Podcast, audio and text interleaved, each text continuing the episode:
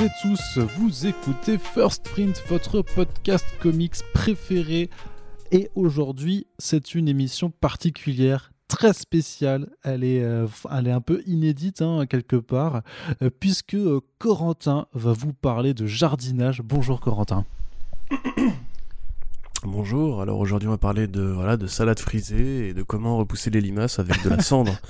c'est un vrai truc, faites-le chez vous. Non, c'est un vrai truc, c'est les limaces n'ont pas la cendre. Tout à fait.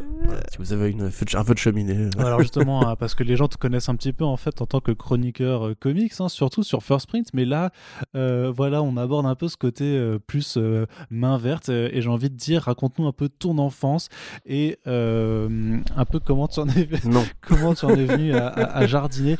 Bien sûr, je plaisante. Quel humour, c'est incroyable, décidément. C'est le début de l'année et on est quand même en train de vous faire des, euh, fausses intros de podcast. C'est assez incroyable ce qui se passe. Aujourd'hui, bien entendu, vous êtes sur du front page de la revue d'actualité et on est là donc pour parler de comics. Corentin, tu vas bien, j'espère? Bah oui, ça bah, va. Ça va. Écoute, j'ai envie de dire, euh, quel est ton bilan euh, après ce premier mois de l'année écoulé Hmm, ça dépend. Disons, en termes de comics, euh, ça pourrait être un peu mieux. En termes d'actualité euh, euh, socio-politico-pandémique, ça pourrait être beaucoup mieux. Mais tout va bien puisque Gérald Darmanin a dit que la France était le phare qui éclairait les peuplades soumises d'Afrique. Donc Merci Gérald, on est content de savoir que tu es toujours là en 2021 et, que tu vas pas disparaître malheureusement du, Covid ou d'une attaque dans le métro. Voilà, sinon et toi Arnaud, ça se passe bien euh, du côté de, ah bah C'est le fun effectivement, tu dis, tu mentionnes Crimée puisque nous enregistrons exceptionnellement ce podcast à distance hein, puisqu'on ne peut pas non plus tout le temps se retrouver puisque voilà il faut un peu rester chez soi également essayer de limiter les contacts donc euh, faites attention également quand vous nous écoutez on espère que tout le monde va bien parmi nous euh, on espère que votre début d'année ben ma foi c'est euh, voilà c'est plus mieux que pas bien j'ai envie de dire je, ne sais pas comment, comment l'exprimer correctement. oui. on l'espère effectivement que c'est plus mieux que, que pas bien. Ouais. Et euh, qu'est-ce que je voulais dire encore? Oui, je voulais juste euh, adresser encore des remerciements à toutes les personnes qui nous ont euh, une fois de plus soutenus sur le Tipeee pendant ce premier mois de l'année. Il y a notamment deux contributeurs, on l'avait mentionné dans un précédent front page, donc Gabi Gabo et Capcha, qui nous ont été, voilà, qui ont été très généreux avec nous, les tipeurs d'or comme on appelle ça de temps en temps, et on voulait euh, remercier une nouvelle fois ces deux personnes, mais euh, toutes euh, les 171 autres personnes qui nous ont soutenus en, janvier. également, c'est très important ce que vous faites et bah, on espère que le programme vous plaît. voilà, il y a eu du front page, il y a eu du back issue, ça c'est nos formats réguliers, mais vous avez pu constater que les Super Friends, Omnibus, tout ça, ça repart du tonnerre également pour 2021 et on a tellement d'émissions préparation. Euh, j'ai envie de dire, vous ne savez pas euh, dans quoi vous vous engagez, ou peut-être que vous le savez, mais euh, vous n'avez pas idée d'à quel point vos oreilles seront sollicitées toute l'année. En tout cas, ça nous fait plaisir avec Corentin de vous proposer tous ces contenus et de vous voir les apprécier. N'hésitez pas non plus, hein. on vous dit souvent, vous pouvez faire des retours sur les réseaux sociaux, sur la page Tipeee, en DM, où que vous voulez. Vous pouvez même louer un avion pour tracer un message dans le ciel euh, si vous le souhaitez. Euh, Sky is the limit. Et Corentin, maintenant que cette, euh, ces remerciements sont faits, passons à l'actualité comics avec une première actualité plutôt sympathique, ma foi, c'est que ce sont bien des comics qui ont été primés au FIBD 2021. Alors c'est une, une, édition un petit peu particulière puisque elle a été divisée en deux, c'est-à-dire avec une remise des prix qui a lieu en janvier et techniquement une, une, une seconde partie en juin prochain qui sera ouverte au public. Et donc là, il y avait une retransmission en vidéo euh, qui a connu pas mal de lag et de bugs, qui était animée par Thomas VDB, euh, qui était un peu gênant, euh, qui essayait de faire des blagues, mais on sentait qu'il était pas forcément à l'aise parce que bon en même temps j'imagine que le contexte était un peu spécial hein. c'est vraiment euh, tu ils avaient euh, euh, je sais pas est-ce que tu as regardé la vidéo de, remise des prix ou pas? J'ai regardé deux trois deux trois moments. Ça, ça, ressemblait un petit peu à l'émission Between Two Ferns de Zagali Chanakis parce que c'était un canapé entouré par deux fougères enfin par deux yucca la con moi honnêtement enfin si j'ai regardé en fait la vidéo enfin le moment où il parle du statut des auteurs et de la création ou de, du mandat pour l'établissement d'un statut de scénariste en France. Euh, j'ai trouvé ça cool. Après, tel quel, pour moi, euh, malheureusement, Mathieu Bablet n'était pas nommé euh, pour cette édition du FIBD, donc je boycotte très généralement. mais respect à tous ceux qui ont gagné, malgré le fait qu'il ne soit pas Mathieu Bablet. Faudra te faire une raison, hein, tu sais. Sur... Oui. Il faudra, faudra, te faire une il faudra te faire il ah, faudra te faire une raison sur le fait que que, que, que Bablet n'est pas n'est pas nommé. Non, non. Non, non, jamais. c'est pas prévu. C'était toute ma vie. Je militerai. Voilà, je vais lui faire un, fauve juste pour lui. Yes. Bon, alors du coup, c'est vrai qu'il y avait ces revendications. Bon, en, vrai, oui, effectivement, tu as pas mal des, gens qui ont été récompensés, euh, qui, euh, qui, grosso modo, euh, bah voilà, effectivement, militaires, rappeler les difficultés de leur statut euh, et, ce pourquoi ils veulent quelque chose. Mais c'est toujours, tu sais, ces 30 secondes au final dans, où à la fin ils disent quand même non, mais finalement je remercie quand même. Bah forcément, tu remercies les éditeurs, tu remercies le public d'avoir suivi tout ça.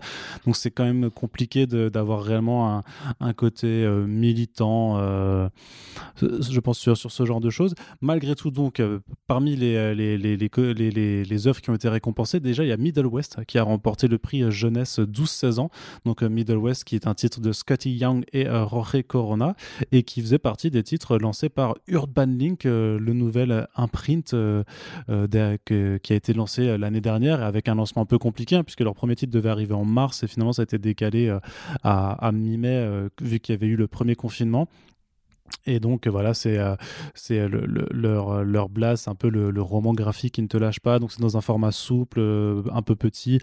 c'est calibré surtout pour de la jeunesse, effectivement. Donc bah, première année et déjà une récompense au lancement, c'est plutôt cool pour, pour Middle West Corentin.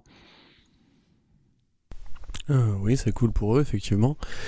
Euh, pour ceux qui voient pas, du coup, Middle West, c'est une sorte de. Hmm, alors, du coup, je vais faire comme les éditeurs, je vais mélanger deux trucs euh, qui pas forcément grand chose à voir ensemble pour donner une idée. C'est une sorte de croisement entre Le Petit Prince et euh, Le Château dans le ciel, on va dire. Avec un petit peu aussi de, de Highkill Giants. C'est-à-dire que grosso modo, c'est l'histoire d'un jeune homme qui s'appelle Abel. Qui a un, renard domestique doué de la parole et un père, un père abusif, un père violent qui symbolise un petit peu justement euh, le côté un peu démoniaque de la vie dans, l'enfance. Euh, suite à, une confrontation avec son père, Abel va partir dans une sorte de voyage initiatique où il croisera plein de personnages hauts en couleur, plein de, civilisations, enfin de civilisations, plein de, groupements d'autres humains un petit peu perdus comme lui. Donc il y a vraiment ce côté, euh, bon, le, évidemment la, relation au, renard fait forcément penser au Petit Prince, mais c'est vraiment plus proche d'une sorte de, de medley un peu, un peu américanisé de Miyazaki. Euh, avec cette espèce de, de, côté assez industriel, avec les scènes de train, avec des personnages qui sont très, qui font très American manga. Euh, c'est évidemment, parce que c'est Scotty Young, c'est évidemment super beau à regarder, c'est très touchant. Et comme avec Kill Giants, justement, en fait, c'est une grande allégorie euh, du mal-être adolescent, encore une fois. De la relation un petit peu aux parents, de la relation à, ce vaste monde qui nous entoure et dont on voit très peu quand on est justement euh, piégé entre deux âges. Donc euh, c'est un prix qui est totalement mérité. Euh, Scotty Young de toute façon n'a plus grand chose à prouver et c'est cool de le voir justement s'attaquer euh, s'attaquer comme ça un petit peu à, une sorte d'indé un peu différent. C'est vrai qu'il a quand même évolué longtemps dans le mignon et dans la, relecture du magicien d'Oz notamment. Donc c'est vraiment cool pour lui et puis c'est cool de voir un, comics même si effectivement c'est très franco-belge compatible euh, quoique le trait fait quand même très BD, fait très, quand même très, très BD américaine, je veux dire. Euh, c'est quand même cool de voir un comics euh, s'insérer comme ça dans la prog du, du, FIBD, quoi. Ouais.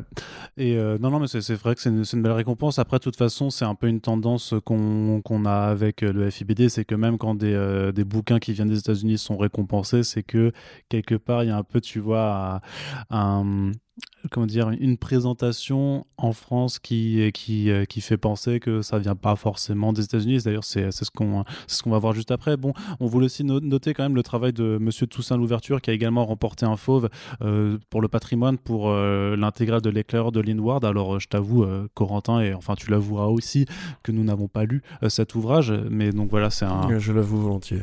Donc, mais bon, c'est c'est c'est surtout pour parce que Monsieur Toussaint l'ouverture, tu vois, ils font pas énormément non plus de, de, bouquins chaque année, mais à chaque fois ils soignent de ouf euh, leurs objets. faut se rappeler que tu vois le, moi ce que j'aime chez les c'est les monstres de Émile Ferris. Euh, l'ouvrage en tant que tel, tu vois, c'était aussi, euh, c'était franchement, c'était un peu abusé comme, comme, comme, travail. Donc là, c'est leur travail de, de, pas seulement d'édition en fait de, de, de bande dessinée de, patrimoine, hein, parce que c'est, ça date quand même de, il y, a pas mal de temps maintenant les, les, travaux de Lindward, mais surtout parce qu'il y a un accompagnement dedans, c'est pour la, présentation, la remise en contexte et, tout ça. Donc euh, clairement quelque chose auquel il faudrait aller jeter un œil, surtout si euh, l'historique de, la BD américaine euh, vous intéresse. Et on mentionne aussi le Fauve d'Or qui donc a été décerné à l'accident de chasse. Et en fait, bah, c'est du comics puisque c'est un album qui, a, qui est sorti en fait en 2017 aux États-Unis et qui donc était arrivé cette année. Donc c'est par David L. Carlson.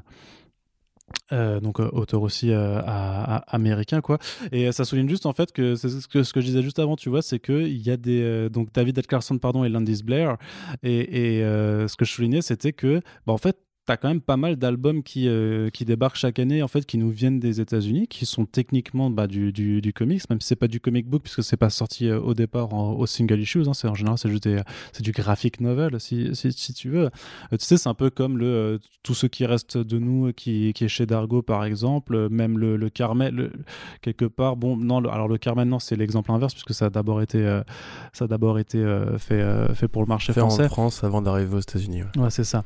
Mais, mais voilà, de de temps en autre, on retrouve ce genre. Je sais qu'il y avait l'enfant plume, euh, un, truc de jeunesse euh, qui était sorti euh, dans un format un peu cartonné façon franco-belge il y a les années passées.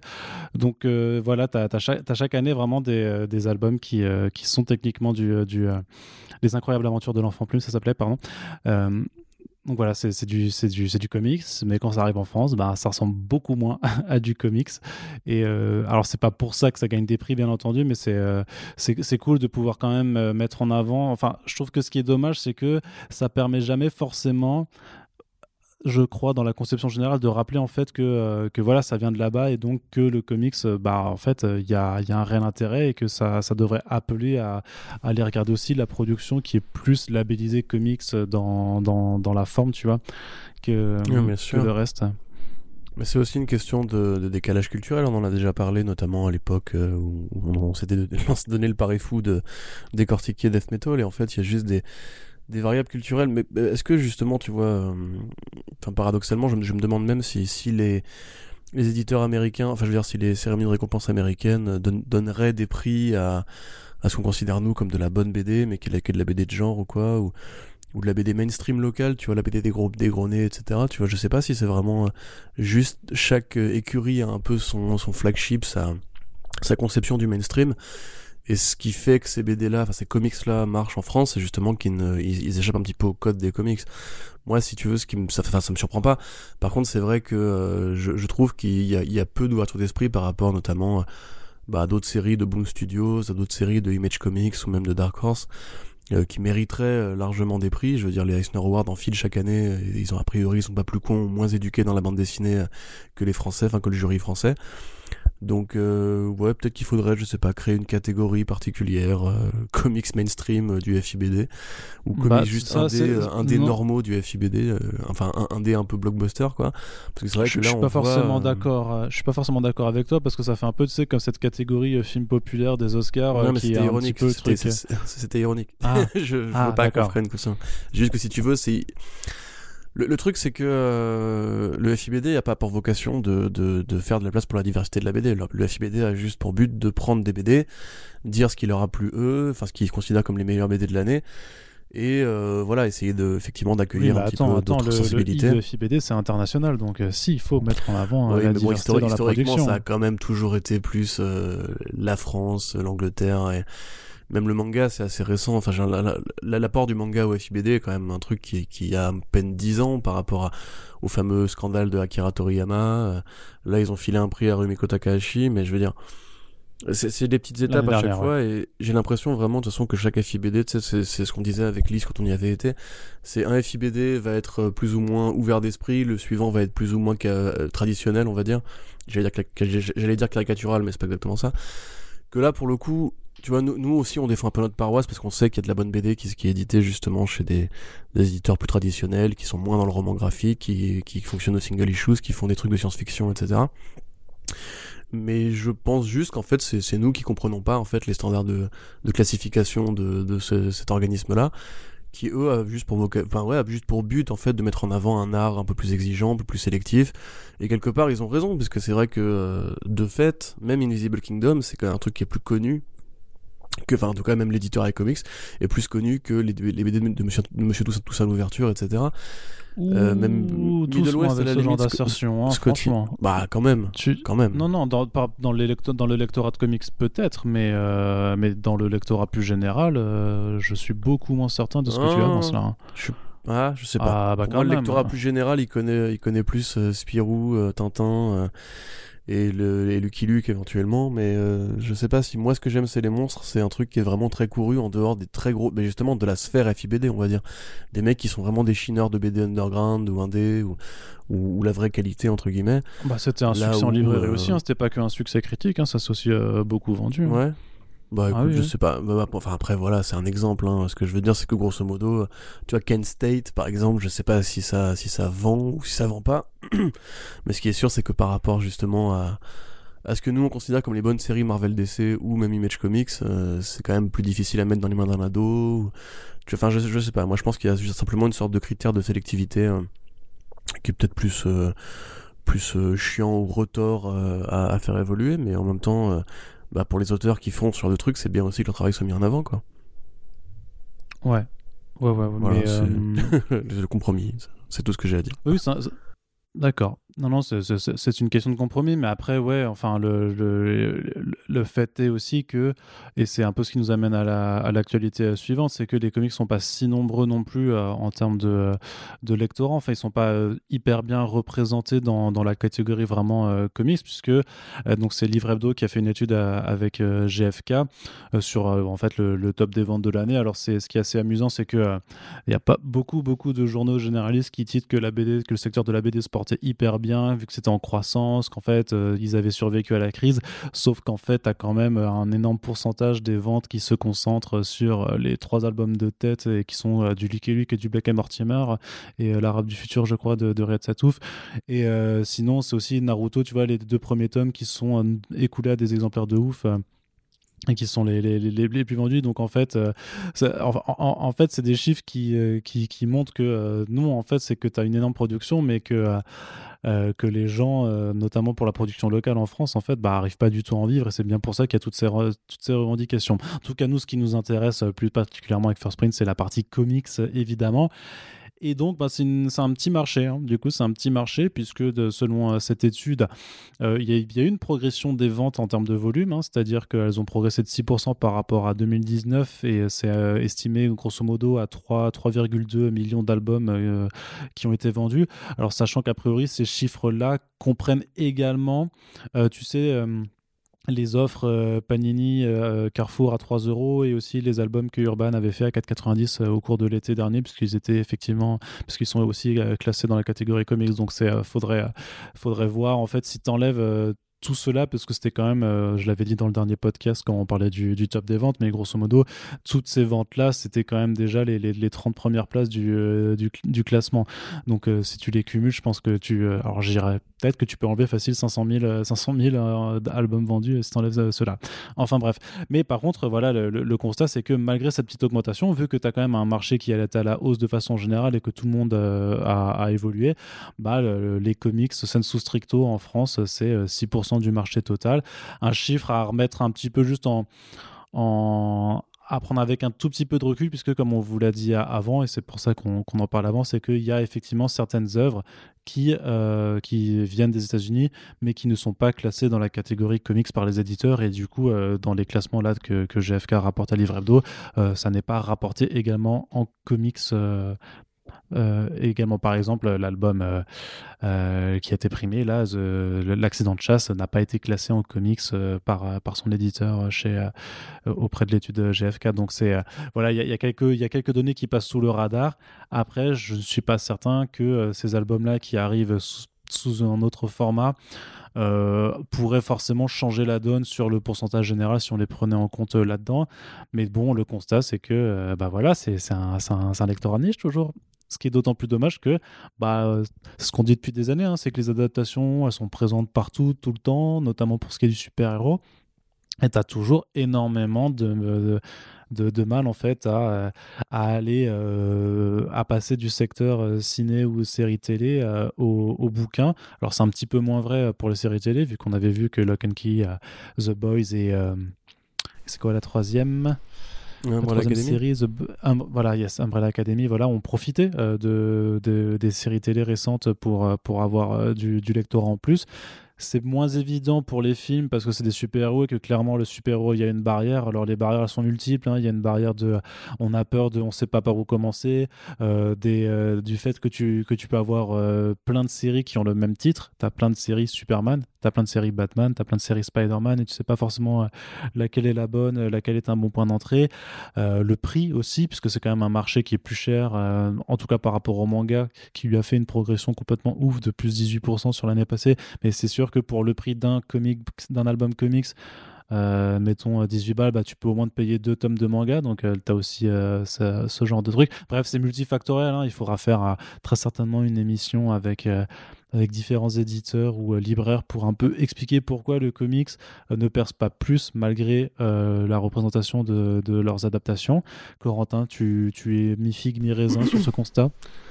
Euh, bah, je suis, non, je suis ni mi-figue ni raisin, je suis, je suis déçu. Enfin, comment tu veux être figue et raisin Là-dessus, là, là, là, bah, la déception, faut quand même la contrebalancer par le fait qu'il y a, y, a, y, a une, y a une progression, tu vois. C'est qu'il y a une petite progression, certes, qui se voit pas euh, sur le pourcentage final parce que tout le monde a progressé, mais il y a quand même une progression un petit peu. Alors à voir si elle est liée aux albums euh, à, prix réduit ou pas.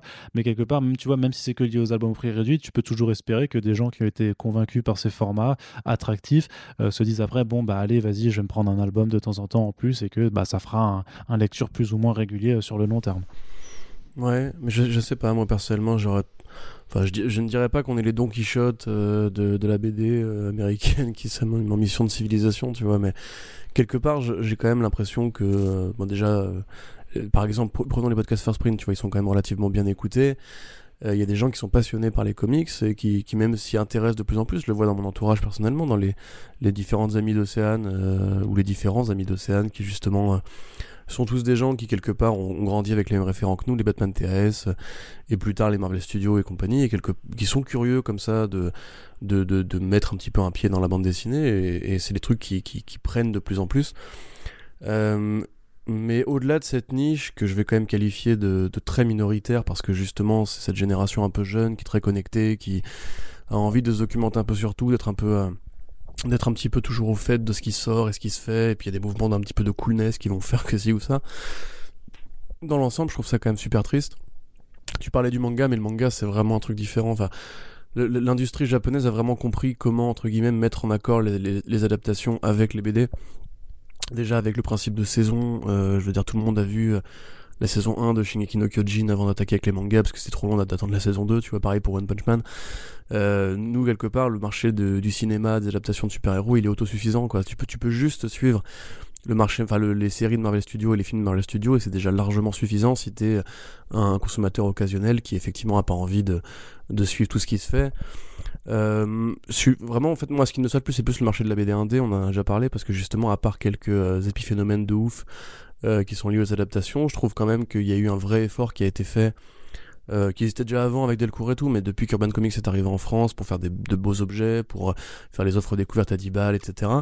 Et je sais pas, j'ai l'impression que ça prend quand même peu. C'est ça qui me, rend un peu triste, parce que quelque part, justement, comme on vient de le dire, pour le FIBD, il bah, n'y a pas moins de qualité à lire du Image Comics que à lire euh, du manga. Euh, effectivement, c'est un peu plus cher, mais je veux dire, les histoires qui sont racontées ne sont pas, du tout les mêmes. Euh, le manga peut aussi souffrir de rigidité narrative à plein d'endroits. Et puis je sais pas, il y a de la couleur, il y a des styles graphiques qui sont variés, qui sont presque plus. Enfin, après bon, peut-être pas non plus me faire engueuler en disant ça, mais il y a peut-être plus de variété artistique dans le comics que que dans le manga. Après, ne, me jugez pas, il y a plein d'artistes de, manga qui ont un trait différent et compagnie, mais il y a quand même j'ai l'impression encore une sorte de ligne claire au manga au, Japon qui fait qu'il y a des, des codes référentiels et esthétiques qui sont encore un peu les mêmes. Euh, donc ouais, non, j'aimerais bien, je sais pas, trouver des solutions, tu vois, limite, euh, faisons la, Comics Blog Academy ou la First Print Academy, euh, offrons des BD aux gens, je sais pas, faisons de, l'associatif pour mettre des BD entre les mains de, de jeunes, j'en sais rien, tu vois, mais, mais ouais, enfin, si vous nous écoutez, je sais pas, essayez d'évangéliser un peu votre entourage. Parce que quand même, je trouve ça un peu triste de se dire que il y a, y une, tellement de, de, de, de chefs-d'œuvre, tellement de trucs vraiment, vraiment bien, et puis comme tu dis, c'est un truc qui, on le voit, passionne les gens, puisque au-delà même de, Marvel Studios, enfin, des produits comme The Old Guard, ça fait 80 euh, millions de spectateurs sur Netflix. Euh, la plupart des adaptations de comics sur Netflix, de toute façon, marchent très bien en général, à part euh, des breaks. mais voilà, les, gens manifestement ont envie de découvrir ces récits, mais c'est juste une question de format. Je pense qu'il y a une guerre du streaming avec les jeux vidéo, les applications, les réseaux sociaux, les journées font que 24 heures, etc. Donc tu fais des choix, et puis comme les librairies où il y a peu d'éducation aussi à l'image sur la BD en France, enfin c'est euh, tu vois, la, BD est pas forcément aussi présente dès l'enfance euh, dans les médias grand public, on va dire. En plus, en France, on a vraiment cette espèce de, dichotomie où on croit que la BD c'est juste justement pour les jeunes et quand, quand tu continues à lire après, c'est que t'es un grand enfant ou un man baby qui refuse de lâcher un peu ses passions de jeunesse, alors que non, non, enfin, il y a des vrais trucs que tu peux lire quand t'es adulte, euh, il y a des vraies BD qui sont passionnantes et qui sont comparables à des, grands films, tu vois. Et ça, c'est vraiment un truc que j'arrive pas à m'expliquer, c'est pourquoi il y a des cinéphiles, mais il y a pas des, enfin, pourquoi les cinéphiles sont si nombreux, et pourquoi les BD-files sont si peu nombreux alors qu'au final maintenant pour le prix d'une place chez Pathé Gaumont t'as un relié en fait tu vois et quelque part c'est un objet que tu peux ramener chez toi.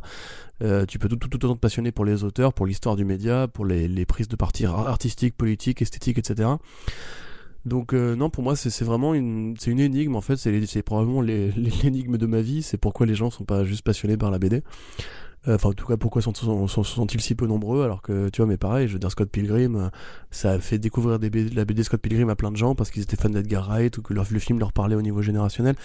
Il y a probablement des trucs à faire, des, opérations à mener, etc. Euh, moi, j'ai envie de dire, du coup, courage aux éditeurs de BD français, enfin de comics français, parce qu'effectivement, ça a pas non plus l'air de. Leur situation n'a pas l'air forcément d'être très différente d'il y a quelques années. Euh, peut-être que justement le marché du roman graphique jeunesse va peut-être aider un petit peu à convertir une jeune génération qui dans le temps sera plus habituée ou endoctrinée à la lecture de comics. Mais euh, ouais, moi je, tu vois, je serais assez partant, pour qu'on cherche justement comment intéresser même le très grand public euh, à, s'intéresser en fait à l'art séquentiel parce que c'est pour moi c'est vraiment une incompréhension mais monumentale quoi. Ouais, c'est ça, c'est pas que les comics, c'est juste euh, intéresser euh, et éduquer à la, à la BD euh, dès le plus jeune âge et le, plus tôt possible et surtout, en fait, ne pas perdre, puisque effectivement, si tu considères que beaucoup considéraient que la BD c'est qu'un produit pour, pour, pour enfants, pour jeunes, en fait, c'est qu'il y a quelque part un, truc qui se fait entre l'adolescence et l'âge adulte où, où, tu perds cette fibre. Alors, ce n'est pas le ton cas ni le mien, puisque c'est clair que, enfin, je sais que moi j'ai toujours lu et j'ai eu mes différentes phases, mais, mais je me suis jamais arrêté au final. Mais euh, ouais, il y, y, a quand même quelque chose qui, qui, doit changer ça. Je pense que je, je sais pas quel est ton ressenti personnel. Je sais que moi j'ai pas mal de potes effectivement qui n'en lisent plus du tout, quasiment peu quoi. On parle et du coup on parle jamais de ça. Je te parle même pas de parler de comics, hein. je te parle juste de parler euh, de parler de BD. Euh. Et effectivement la, la, seule culture dominante qui reste, c'est surtout sur le cinéma. Et après sur ton questionnement, sans vouloir être méchant, mais j'ai envie de dire que voilà, ça demande un effort intellectuel moins grand de ça, de juste regarder un film et donner son avis dessus que aller lire une BD, c'est con, tu vois, mais euh, regarder quelque chose, c'est un processus actif. Lire, c'est euh, pardon, c'est passif de regarder, euh, alors que lire, c'est plus actif. Et j'ai toujours l'impression que c'est un peu ça aussi qui mmh, qui, qui, fait que sur le papier, mais après tu peux lire un Discovered Country, je peux te dire qu'au niveau actif, ça, va, tu vois, c'est tranquille. C'était hyper gratos, je suis vraiment désolé. Mais, mais moi je pense que c'est aussi une question de culture, tu vois. Aujourd'hui, euh, tu vois, là récemment je faisais la critique de American Flag, qui a été décalée, donc vous la, vous la découvrirez beaucoup plus tard. Euh, et justement, déjà à l'époque, Check-in parlait un petit peu de cette espèce de dépendance aux images qu'on a. Alors ça peut passer pour un propos de boomer et compagnie, en mode genre, oh là là, euh, Tokyo Ghost, euh, on est obnubilé par les contenus, l'affluence de contenu, les images qui nous rendent fous, etc.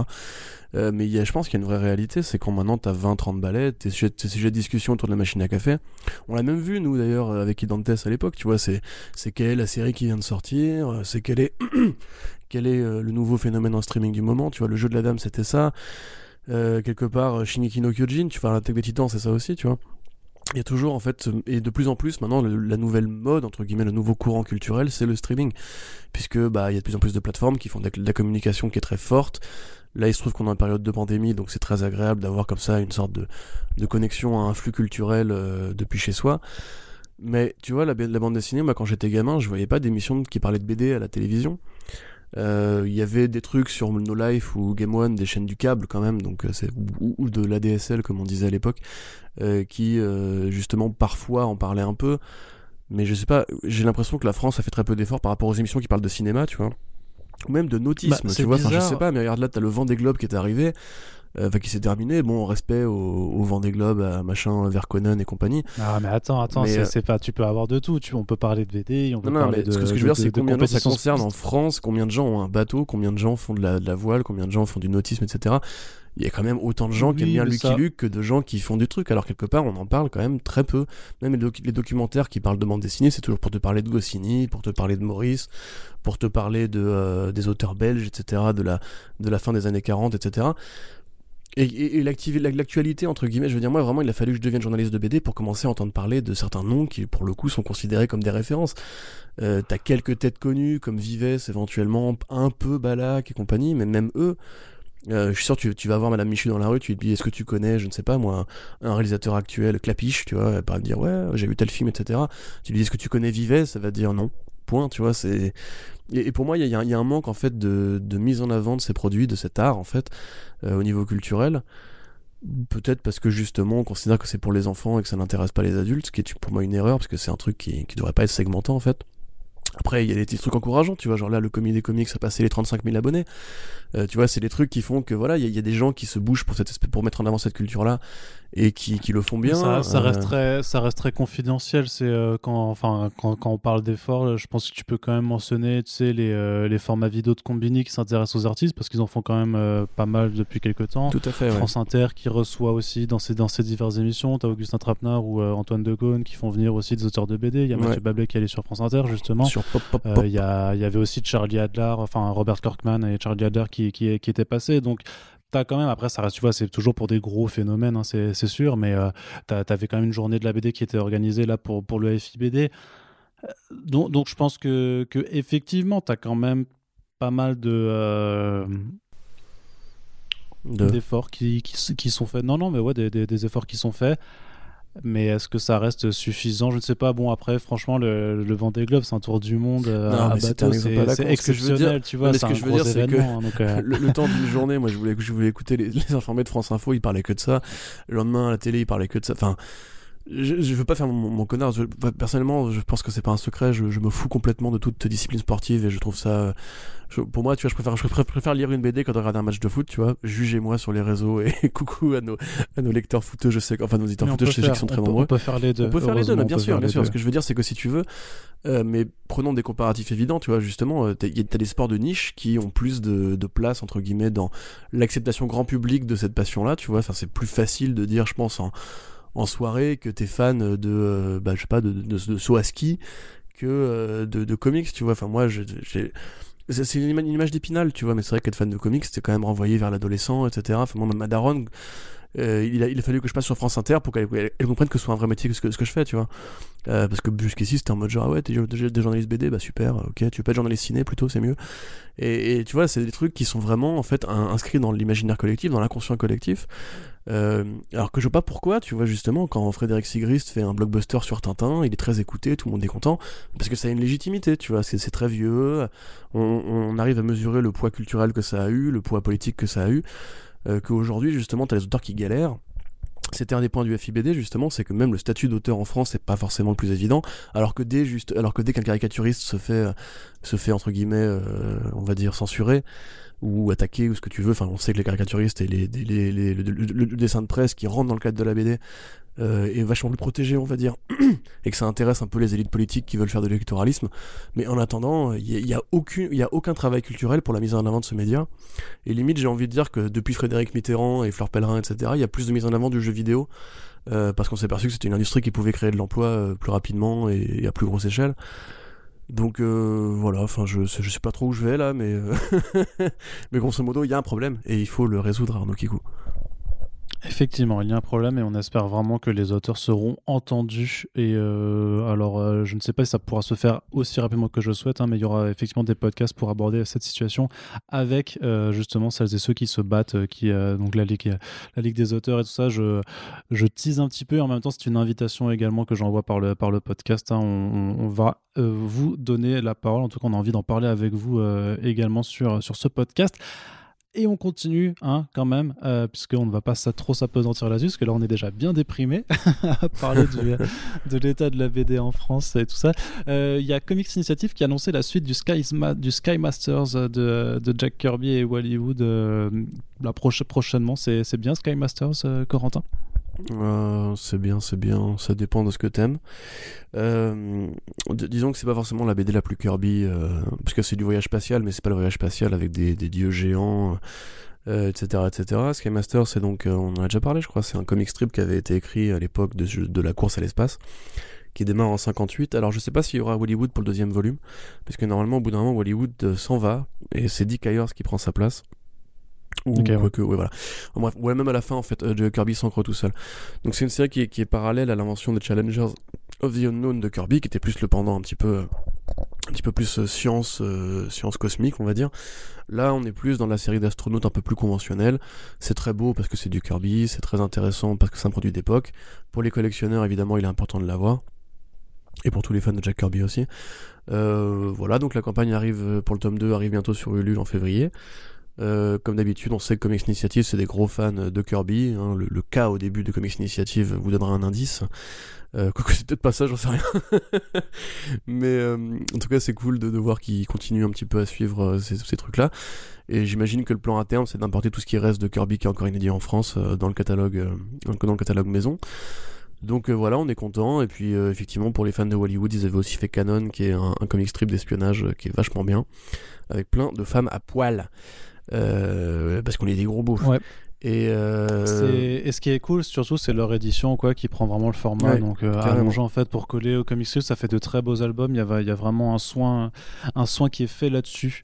Et avec euh, que... avec Batman the Dailies et Comics Initiative vous pouvez commencer à faire un petit rayon comic strip dans votre bibliothèque pour avoir plein de petits aussi... de petits formats tout allongés. À fait faudrait faire un truc spécial dessus parce que tu as aussi Panini qui sort les strips de Spider-Man des années 60 et tout, et c'est exactement dans, dans, le même genre de format un petit peu, donc ça fait plein d'ouvrages euh, rectangulaires. Euh, dans, dans, le sens de la, de la, je sais pas, enfin long quoi. Et euh, ouais, Parce que les BD normalement c'est rectangulaire aussi.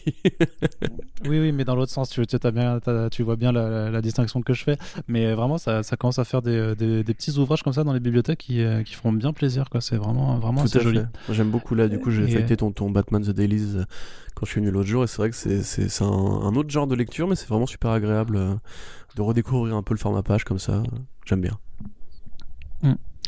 Et euh, on en profite pour vous rappeler, même si on l'avait déjà mentionné euh, en début de semaine, en tout cas quand on a publié le podcast avec euh, le Super Friends euh, de Marie Ponwell, qu'il y a un autre Ulule qui vient de démarrer sur euh, l'autobiographie de Trina Robbins, Last Girl Standing, ce qui nous permet de vous teaser qu'un podcast spécial là-dessus arrivera bientôt.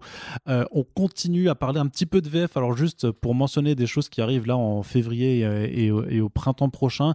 D'une part, enfin, les titres Archie Horror arrivent là en cette semaine du 3 février chez Glénat.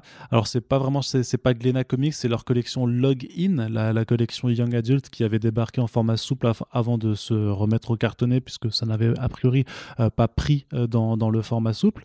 Euh, et Archie Horror, du coup, c'est Afterlife with Archie de Roberto Aguirre Sacasa et euh, Francesco Francavilla, mais aussi euh, le euh, Vampironica de Greg Smallwood. Deux titres qui sont bien, qui sont chouettes. Alors même si Afterlife connaît les mêmes problèmes que Chilling Adventures of Sabrina, c'est-à-dire que c'est une série qui n'a pas eu sa conclusion, techniquement, elle est toujours en pause et on attend peut-être qu'un jour ça reprenne et on attend beaucoup, mais ça reste quand même un incontournable, une superbe relecture de l'univers Archie Comics euh, dans le registre horrifique. Donc, euh, énorme hommage au film de zombies de George Romero, évidemment. En plus, Frank Avila au dessin, c'est le feu de Dieu. Et puis, du côté de Vampironica, donc, c'est euh, vraiment le titre est assez explicite sur le concept. Hein c'est euh, Veronica Lodge qui est mordue par un vampire centenaire qui donc devient une vampire et, euh, et ben en fait va essayer de lutter contre ses pulsions euh, sanguines et de protéger les autres habitants de Riverdale contre justement ces vampires qui veulent mettre la main sur, sur la ville. Et là aussi Greg Smallwood au dessin, c'est hyper hyper beau, très très belle ambiance cinématographique. Ouais. Alors, alors, pas que Greg Smallwood au dessin puisque ça, ça shift numéro 5 et 6. Oui, je sais, je sais, mais euh, j'allais y venir. Mais... Ok, bah vas-y, mais dis que c'est bien, après moi je vais arriver, je vais défoncer la gueule de Archie Comics.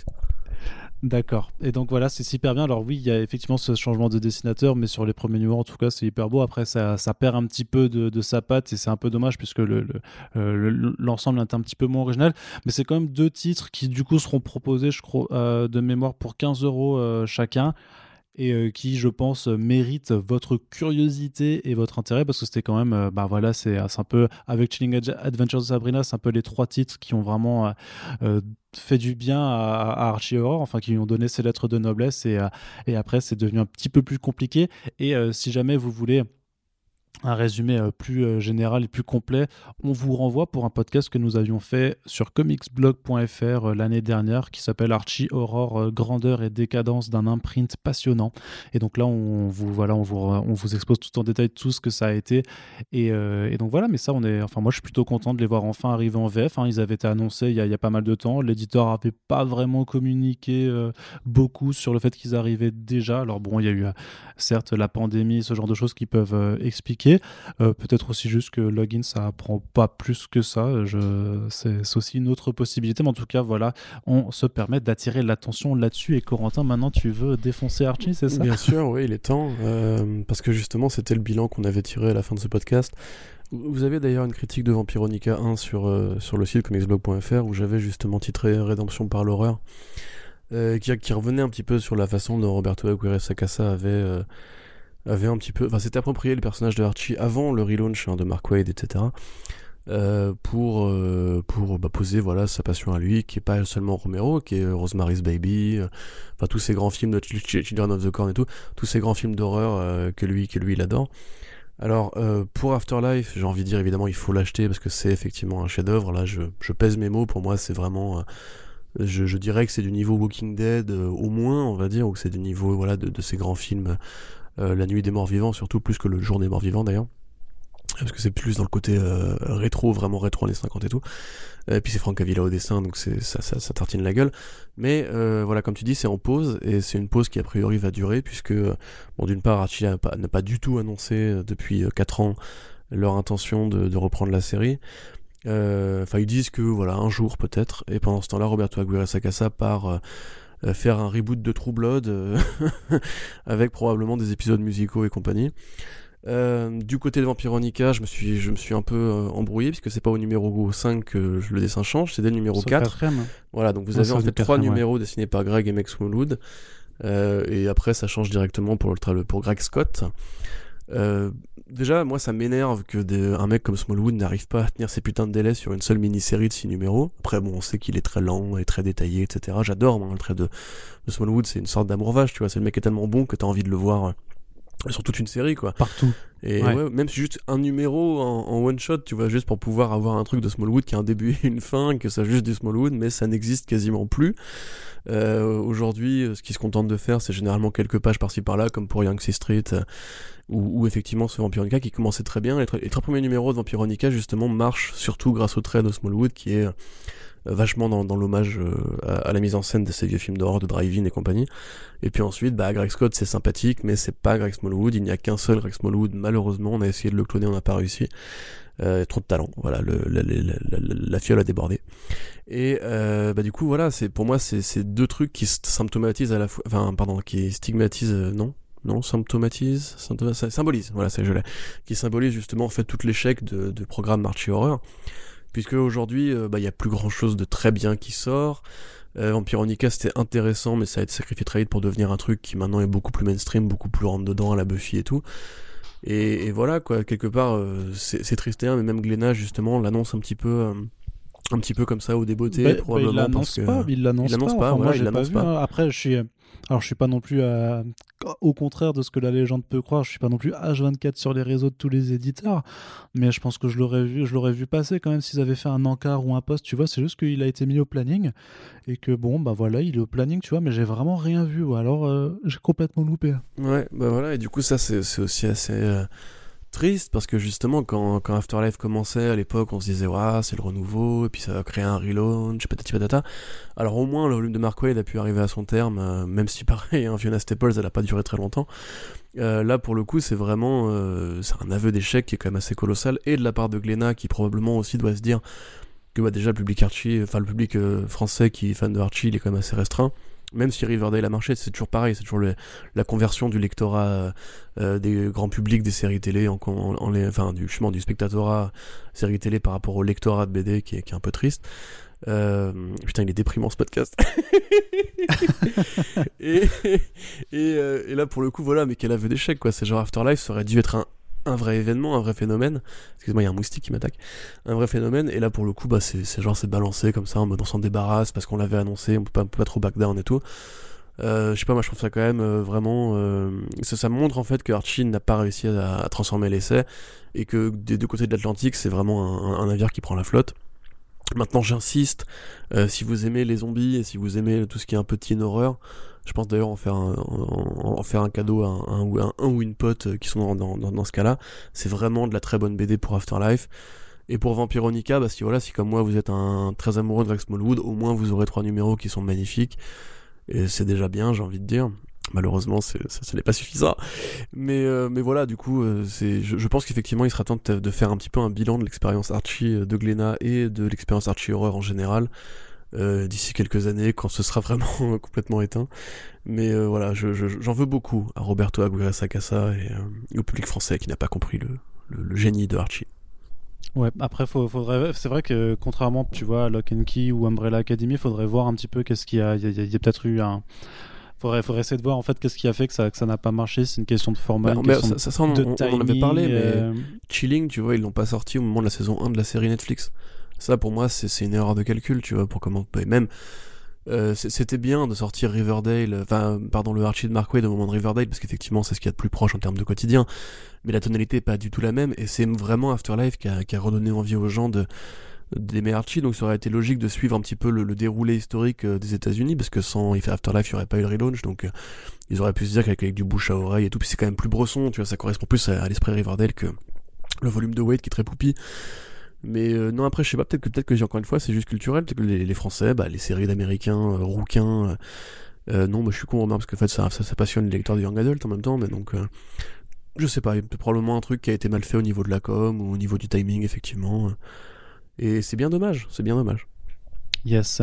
Et euh, concernant les autres titres que j'avais envie juste de mentionner pour celles et ceux qui le suivent, ce sont, et, on parle aussi là du coup d'un univers un petit peu en désuétude, hein, c'est euh, les titres H1, donc H1 Comics, qui sont publiés donc chez les Humanoids, euh, chez Humanoids Inc. aux États-Unis. Donc là, c'est bah, H1, c'est chez les Humanoids associés, qui est un peu l'univers de partagé de super-héros sans qu'il y ait vraiment de super-héros dedans avec le titre principal qui était Ignited, piloté par Mark Wade avec Kwanzaa Osagiefo et euh, euh, au scénario et Philippe Briones au dessin qui donc euh, montre en scène en fait un groupe de, lycéens qui, euh, en, fait, grosso modo, le, principe de cet univers partagé, c'est qu'il y a un phénomène d'ignition euh, qui est, euh, grosso modo, que des gens face à des traumatismes à des catastrophes naturelles vont développer des, super capacités. Et donc, dans Ignited, c'était des adolescents qu'on voyait en fait qui développaient des super pouvoirs après avoir réchappé à une tuerie de masse dans leur dans leur bahut.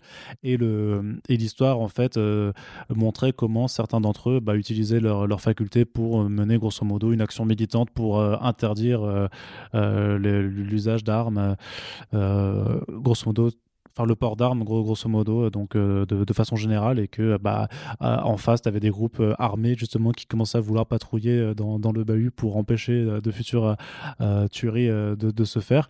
Donc voilà très très engagé sur un sujet qui, qui qui cristallise beaucoup de tensions encore actuellement aux États-Unis. Et euh, le, second titre qui a, donc il y a le deuxième tome là qui arrive et qui conclura le premier cycle de, cette série avec les numéros 5 à 10. Et le second album, c'est Omni de Melody Cooper et euh, plusieurs artistes, donc euh, Giovanni Valletta, Chris Bolson et Enid Balam. donc Melody Cooper qui reprend l'écriture après Devin Grayson, qui pour moi était le titre le plus intéressant parce que là on y suivait en fait une, une médecin, euh, Kobina, qui est en fait qui a pas vraiment de super pouvoir, mais qui est capable de réfléchir, tu veux, à vitesse grand V en démultipliant ses facultés euh, cognitives.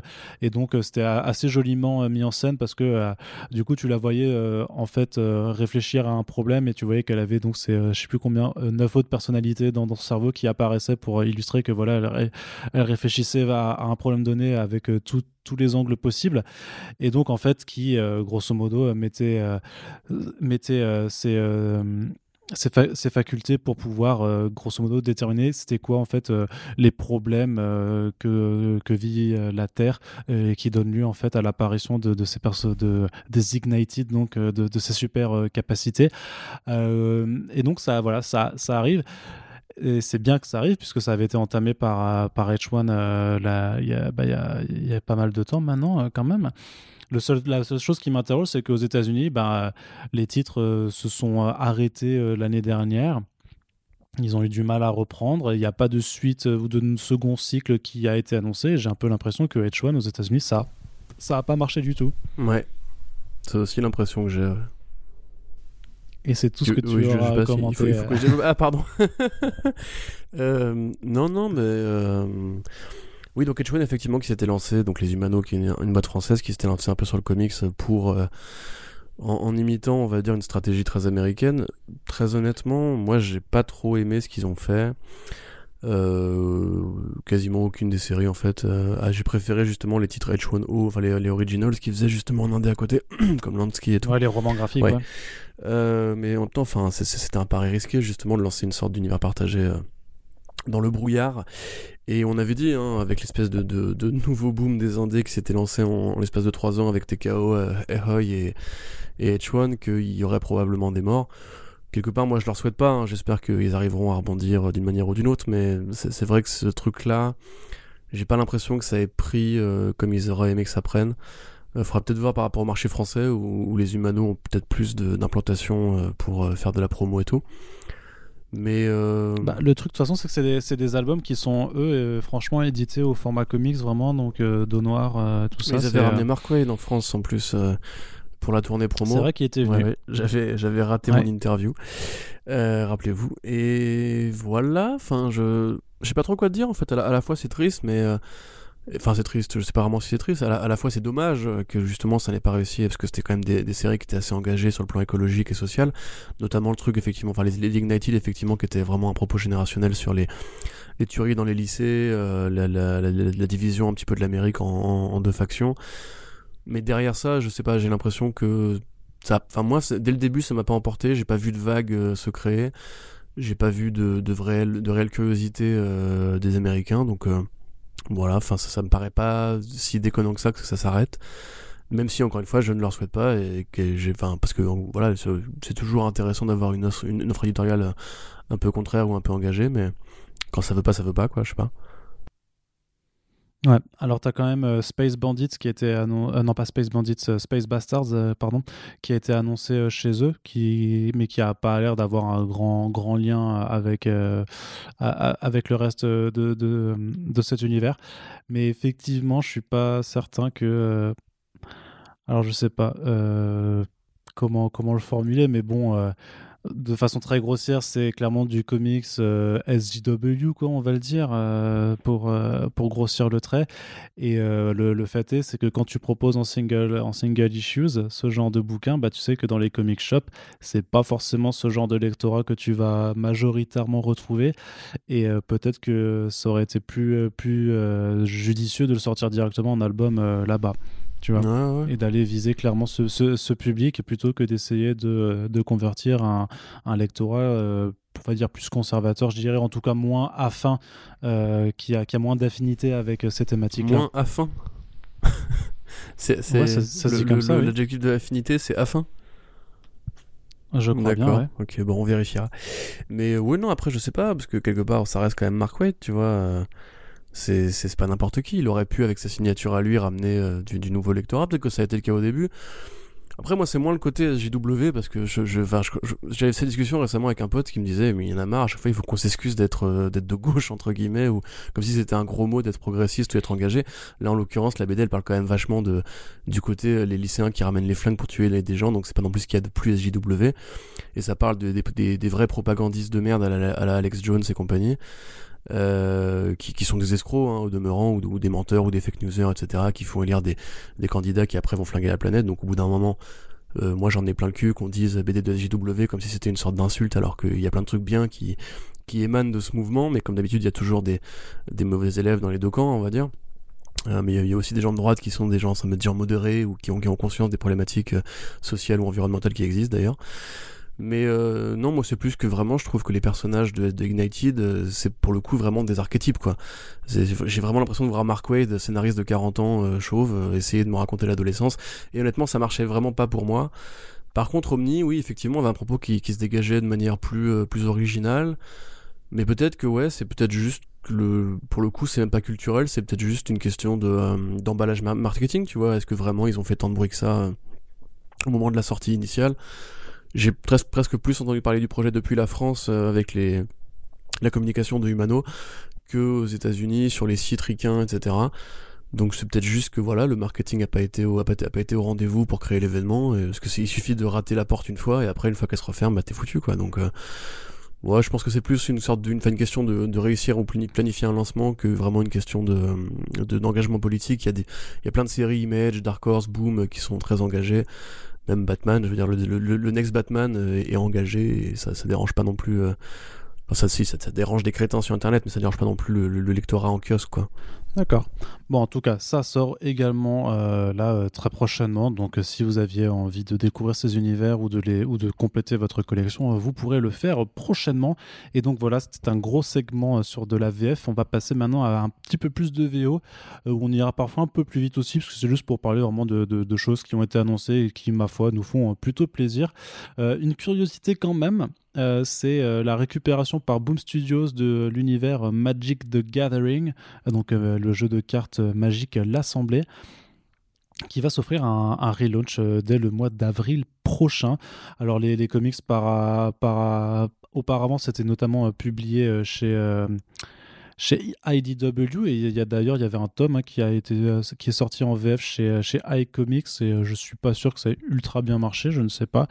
Mais là par contre c'est plutôt intéressant de voir Boom Studios qui est quand même un peu l'éditeur indé qui marche très très fort. Ils ont quand même une licence Power Rangers qui a aussi connu un énorme succès aux États-Unis, euh, beaucoup moins en France. Euh, en tout cas, il y a un succès d'estime et euh, pas un succès de vente. Et là, sur le relaunch de Magic qui est annoncé, il y a quand même Jed McKay, donc le scénariste de Black Cat, mais aussi et surtout peut-être, Corentin, tu t'en rappelles du, de, du, numéro, voilà, du, Spider-Punk sur Spider-Geddon. et, Sommet de sa carrière. et Iguara qui a dessiné sur Rose ou Blue Beetle au dessin et ma foi, c'est plutôt joli bah, avec les, la première couverture qui, euh, qui en est sortie et les, les Cara Design. Donc je suis assez, euh, assez curieux de voir si euh, ça va marcher pour, bah, pour que Magic prenne, hein, sachant que c'est quand même une licence qui est en train de se développer de plus en plus en dehors du jeu de cartes. Hein. Alors je sais que toi, tu m'as dit avant cet enregistrement que tu n'as pas joué aux cartes Magic. moi, personnellement, ça a été quand même une grosse période de mon collège, clairement, où j'ai fait dépenser beaucoup de thunes à mon grand-oncle dans, des, euh, dans des boosters de cartes. Et, euh, mais par contre, c'est euh, ça, je veux dire, les extensions sortent toujours régulièrement. Il y en a toujours là, tous, tous les, tous les 3-4 mois, une nouvelle extension qui sort avec de nouvelles règles, des nouveaux sorts et tout ça. Et surtout, bah, tu as quand même une série Netflix produite par les frères Russo qui est en développement.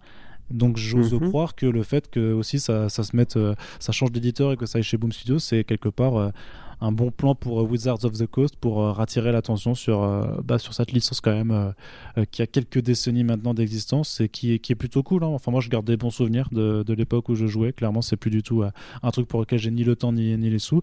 Mais je suis assez curieux de, de voir ce, ce relaunch se faire chez Boom Studios. Oui, euh, faudra voir si Kieron Gillen est disponible. c'est généralement le mec qu'on appelle pour faire du, du, du, jeu geek un, peu, un peu cool. Euh, non mais c'est rigolo, effectivement, j'avais oublié ce truc de série Netflix parce qu'il y a aussi Donjons et Dragons à côté. Qui est en train aussi d'être adapté. Enfin, c'est même Warhammer euh, qui revient petit à petit. Ouais, c'est espèce de passion un peu nerdy. euh, Ouais, oui, le jeu de rôle, le jeu de rôle aussi, enfin de tout ce qui est jeu de rôle, jeu de plateau, c'est quand même en train de prendre de plus en plus d'importance. Tu le vois même dans l'émergence Ouais, de, de- de pas mal d'émissions consacrées au jeu de rôle. T'as eu les Game of Roll euh, de, de Fibre Tigre, t'as la Bonne Auberge, euh, tout ça. T'as vraiment de plus en plus de gens qui, qui mettent ça en avant et souvent qui font appel à des, à des personnalités assez connues pour, pour en parler quoi. Donc euh, je trouve Dan que Harmon avait fait ça aussi avec le podcast Harmon Quest où il joue à des jeux de Ouais. plateau avec, euh, avec ses potes bourrés. Et, et c'est bien. Et euh, ouais, ouais, carrément. Mais même, ouais, cette espèce de, de retour de la passion un peu nerdy, un peu inavouable euh, de, de, de l'adolescence euh, des années 80-90, qui revient petit à petit, c'est cool. Quelque part, ça montre aussi, justement, comme on parlait par rapport aux jeux vidéo et tout, que les gens ont, ont une sorte d'envie de retourner autour d'une table euh, avec des vrais êtres humains, entre guillemets, et pas de, et de pas regarder un écran. Ce qui, moi, me fait très plaisir pour le coup. Euh, voilà, je suis vraiment je suis, en mode boomer aujourd'hui. Euh, après, voilà, moi j'y connais absolument rien à Magic. Ce que je sais, c'est que voilà, ça, ça a inspiré le jeu de cartes de Yu-Gi-Oh! Magic and Wizards. Euh, que, d'ailleurs, même dans, la, dans le manga, c'est c'est complètement assumé. Que euh, dans, euh, dans le monde actuel, il y a encore des tournois de Magic. J'ai vu une super vidéo de Vice d'ailleurs, euh, American Obsession, euh, sur, euh, sur Magic the Gathering. Je, vous la- je vous la conseille si ça vous intéresse, parce que on voit un petit peu les petites communautés de, de vieux joueurs qui jouent avec, les premières règles qui sont, qui sont complètement éclatées, où en fait il y a plein de, de cartes infinies, enfin de cartes trop puissantes et tout. Et le, le nou- la nouvelle scène où en fait il y a vraiment régulièrement des tournois où de jeunes babes tout blancs à lunettes euh, viennent s'affronter. et C'est vraiment euh, comme dans, euh, le jeu de la reine, tu vois. C'est vraiment les mecs, ils, enfin, le jeu de la dame. Ils arrivent, ils parlent pas, ils, ils se serrent juste la main à la fin et tout. Puis ça a l'air super compliqué comme jeu. Du coup, voilà, je trouve ça un peu, mignon. Après, je connais absolument pas la mythologie de Magic. J'imagine que c'est de la fantasy euh, avec des sorciers, des dragons et des monstres. Donc, euh, quelque part, c'est cool. Ça accompagnera peut-être le côté euh, renouveau un peu du coup de la fantasy en comics qui arrive depuis quelques années. Et pour les fans de fantasy, bah, j'imagine que c'est une très bonne nouvelle. Tout à fait. Je suis en train de, me, de réfléchir à haute voix, mais je me demande est-ce qu'il y a un podcast francophone consacré à Magic ou pas, et est-ce que ce serait pas un truc à faire, Euh, pas par nous hein, clairement, mais, euh, mais je me dis que justement pour cette question de l'or, parce qu'effectivement oui, t'as, t'as- t'as des- c'est, c'est de la fantaisie pure et dure, mais t'as aussi des histoires de, de voyage entre mondes, et euh, notamment en fait quand tu joues des cartes Magic, t'incarnes toi-même un personnage de cet univers qui est un peu le, le Planeswalker, qui est le, donc euh, la- un personnage capable de, de naviguer juste- justement entre les différents plans de réalité. Et donc, euh, et t'as as aussi des cartes de, de- de personnages voilà, très mystiques, les légendes et tout ça, qui sont des, euh, des, des entités euh, plus importantes que justement juste euh, des, des créatures. Donc, t'as as effectivement tout un lore. hein. Il y a des bouquins, des romans. Il y a des bouquins, ouais, ce que j'allais Oui, dire. oui, bien sûr, tu as, tout un univers qui est développé en roman. Chaque extension est, est, euh, est habituellement accompagnée de son roman. Moi, je me rappelle qu'à l'époque, quand j'étais au collège, c'était le. Alors, ceux qui nous écoutent, peut-être certains, ça fera des souvenirs, mais c'était le, le cycle Carnage notamment. Et il y avait une extension qui s'appelait Fléau, Scourge. Et j'avais lu le roman à l'époque en anglais, Scourge. Bon, j'étais en troisième, du coup, j'avais pas compris grand chose vu le niveau que j'avais à l'époque. Mais quand même mais voilà il y avait des vraies histoires il y avait des, des vrais bails et tout. Euh, donc et ça, et ça se poursuit. Donc ouais effectivement euh, curiosité. Autre curiosité et là euh, plus facile à, à à, à fédérer, j'ai envie de dire, c'est euh, une autre annonce de Boom, c'est le prochain, enfin c'est encore un autre euh, Ramvi euh, qui nous proposera The Many Deaths of Layla Starr avec Philippe Andrade au dessin, une mini-série de SF, je dirais, puisque en fait, grosso modo, on se situe dans un futur proche à Bombay où euh, en fait l'humanité a inventé euh, l'immortalité, elle a découvert le secret de l'immortalité et grosso modo ce qui fait que la mort va bientôt se retrouver bah, sans emploi, sans fonction et sans aucune utilité et du coup elle est, euh, enfin son incarnation est envoyée sur Terre dans le corps d'une jeune femme qui s'appellera Layla Starr euh, pour finir ses jours euh, dans la ville de Bombay. Et en fait elle va se découvrir qu'elle est capable en fait d'arriver euh, au moment où euh, euh, la personne euh, qui a découvert le secret de l'immortalité va, va le faire. Et donc euh, elle va pouvoir en fait euh, influer euh, sur, euh, bah, sur le cours des événements. Et donc toute la question euh, de, du pitch c'est de se dire que euh, est-ce qu'elle va du coup euh, empêcher la naissance donc de cette personne qui va découvrir le secret de l'immortalité ou pas. J'ai envie de dire, c'est un petit peu à la euh, Cosmic Ghost Rider euh, qui devait tuer bébé Thanos euh, ou, ou non. Et donc voilà, c'est voilà, est-ce qu'elle va sauver sa propre peau quelque part alors qu'elle est la mort ou est-ce qu'elle va laisser l'humanité vivre vivre éternellement? Et ma foi, ça a l'air plutôt intéressant, non? Ouais, carrément, ça me fait penser un petit peu à Sandman, moi, tu vois, avec le personnage de Def et la l'excellente série The Cost of Living. Excellent Sandman d'ailleurs, incroyable. Oui, hein, tout à fait, incroyable. Toi, toi qui l'as lu de, de, de, fond en comble, mais t'as commencé à écouter l'adaptation audio, c'est bien. Je, crois que je l'ai lu 50 fois Sandman, hein, tu sais. Tout à fait. Euh, je, connais là, effectivement, ça, ça a l'air d'être une réflexion, ta gueule, réflexion sur la vie et la mort. Euh, avec ouais, une sorte de côté un peu plus, euh, un peu plus indien, un peu plus oriental. j'ai envie de dire que la mort, hein. oui, bien sûr, oui. J'ai envie de dire que la mort a l'air très gaulée. sinon, je sais pas, non, ça, moi j'ai très très confiance dans, dans les projets de ce mec. C'est cool de voir qu'il continue à, à bosser en Indé, à être aussi prolifique euh, du côté de la créa, on va dire, en plus de son contrat chez DC Comics. On l'a déjà dit hein, dix fois, hein, mais Ramvi c'est un mec qui va compter, qui a déjà quelques belles euh, réussites à son palmarès. Dit Savage c'est un petit chef-d'œuvre, et Blue and Green, c'est vraiment pas dégueu. Donc, euh, d'ailleurs, j'ai appris récemment que Blue and Green, en fait, c'est une, chanson de Miles Davis. Et c'est pour ça que le titre s'appelle euh, Blue and Green. Si vous allez sur Spotify, vous pouvez trouver Blue and Green de Miles Davis et vous comprenez du coup pourquoi ça s'appelle Blue and Green. Incroyable. Mais, du coup, ouais, sinon, j'espère que ça va être cool. Euh, Andrade, talentueux et en fait, je sais pas trop quoi dire à part ça va être cool. Euh, et effectivement, euh, j'espère que ça va pas être trop déprimant et qu'on ne pleurera pas à, la fin en s'apercevant que fait la mort c'est bien. Mais quelque oui, j'allais dire, mais quelque part, la mort c'est bien, mais en fait, non, c'est pas bien du tout. Ouais, c'est tout le euh, débat, justement. C'est, sans la mort, serions-nous vivants, tu vois, Arnaud? Est-ce que tu veux faire ce disque, débat de philo avec moi? Bah, je pense, je pense qu'en vrai, ça, ça, dépend. Tu vois, on a, je pense qu'on aimerait tous vivre un peu plus longtemps quand même parce que la vie est quand même vachement courte, tu vois. Mais en vrai, euh, ouais, vivre mille ans, je pense que euh, ça use. Après, il faut voir l'état euh, physique dans lequel tu, tu, es effectivement, parce que si si tu suis un cycle naturel, je pense qu'à passer le, le, siècle, de toute façon, si tu, tu, tu, tu vis dans, enfin, tu bouges plus, tu vois. Mais moi, c'est un truc qui m'agace justement dans les séries dans les séries où il y a des immortels où les mecs se souviennent de tout, tu vois, genre ah je me souviens en 684 j'étais là, mais attends frérot, mais moi, moi j'arrive même pas à me souvenir de quand j'avais 4 ans, tu vois, faut arrêter les conneries maintenant. C'est les trucs. non, non, mais il y a, y, a, y a, ça, mais, mais surtout il y a, y a, surtout quelque chose à mon avis que la, fiction occulte souvent ou n'aborde pas de façon frontale, c'est que techniquement une vie qui est faite, je sais pas, disons de, de, de 1000 ans, quand tu vois quand même le nombre de traumatismes que tu accumules euh, en, une vraie vie, tu sais là même, je sais pas, on va dire, vas-y nous on a 30 ans, donc en, 30 ans, euh, imagine ça euh, rapporté à 1000 ans, le fait effectivement de vivre et de, de, perdre tous les gens que tu connais, tout ça, je pense que en vrai ton cerveau psychologiquement es, tu serais pas préparé pour ça, tu vois. Après si tout le monde était immortel, ce serait juste euh, bah, qu'on serait beaucoup trop nombreux, on serait devenu beaucoup trop nombreux trop rapidement. Et, et, quelque part aussi, c'est que ouais, je pense qu'on serait à, un moment, ton, ton, cerveau, ton cerveau, il est usé, quoi. Il est vraiment usé par, tout, par toute l'information qu'il y a, par tout ce que tu as vécu. Donc je pense que effectivement, il y a nécessité à laisser sa place à, d'autres personnes. Mais ma foi, si tu pouvais te, te, mettre une rallonge de, de 30 balais euh, easy, ce serait quand même plus cool. Enfin bref. Merci pour ce petit débat de philo, Arnaud. Je suis, content qu'on l'ait tenu bah finalement. bah, écoute, ça, me fait plaisir aussi. Euh, dites-nous ce que vous en pensez dans les commentaires. Euh, la vie, euh, pardon, la mort pour ou contre. C'est le grand débat de ce soir. Je pense que ça pourrait être le sujet d'un balance ton poste de Cyril Hanouna, tu sais, genre, ouais, la mort, bien ou pas bien, lol. Euh. Dites-moi, mes chéris. non, c'est ça. Allez, on continue avec les annonces de la VO chez IWA Studios ou AWA, comme euh, on l'appelle. Je sais pas comment tu le prononces, toi. Moi, j'aime bien dire AWA. AWA.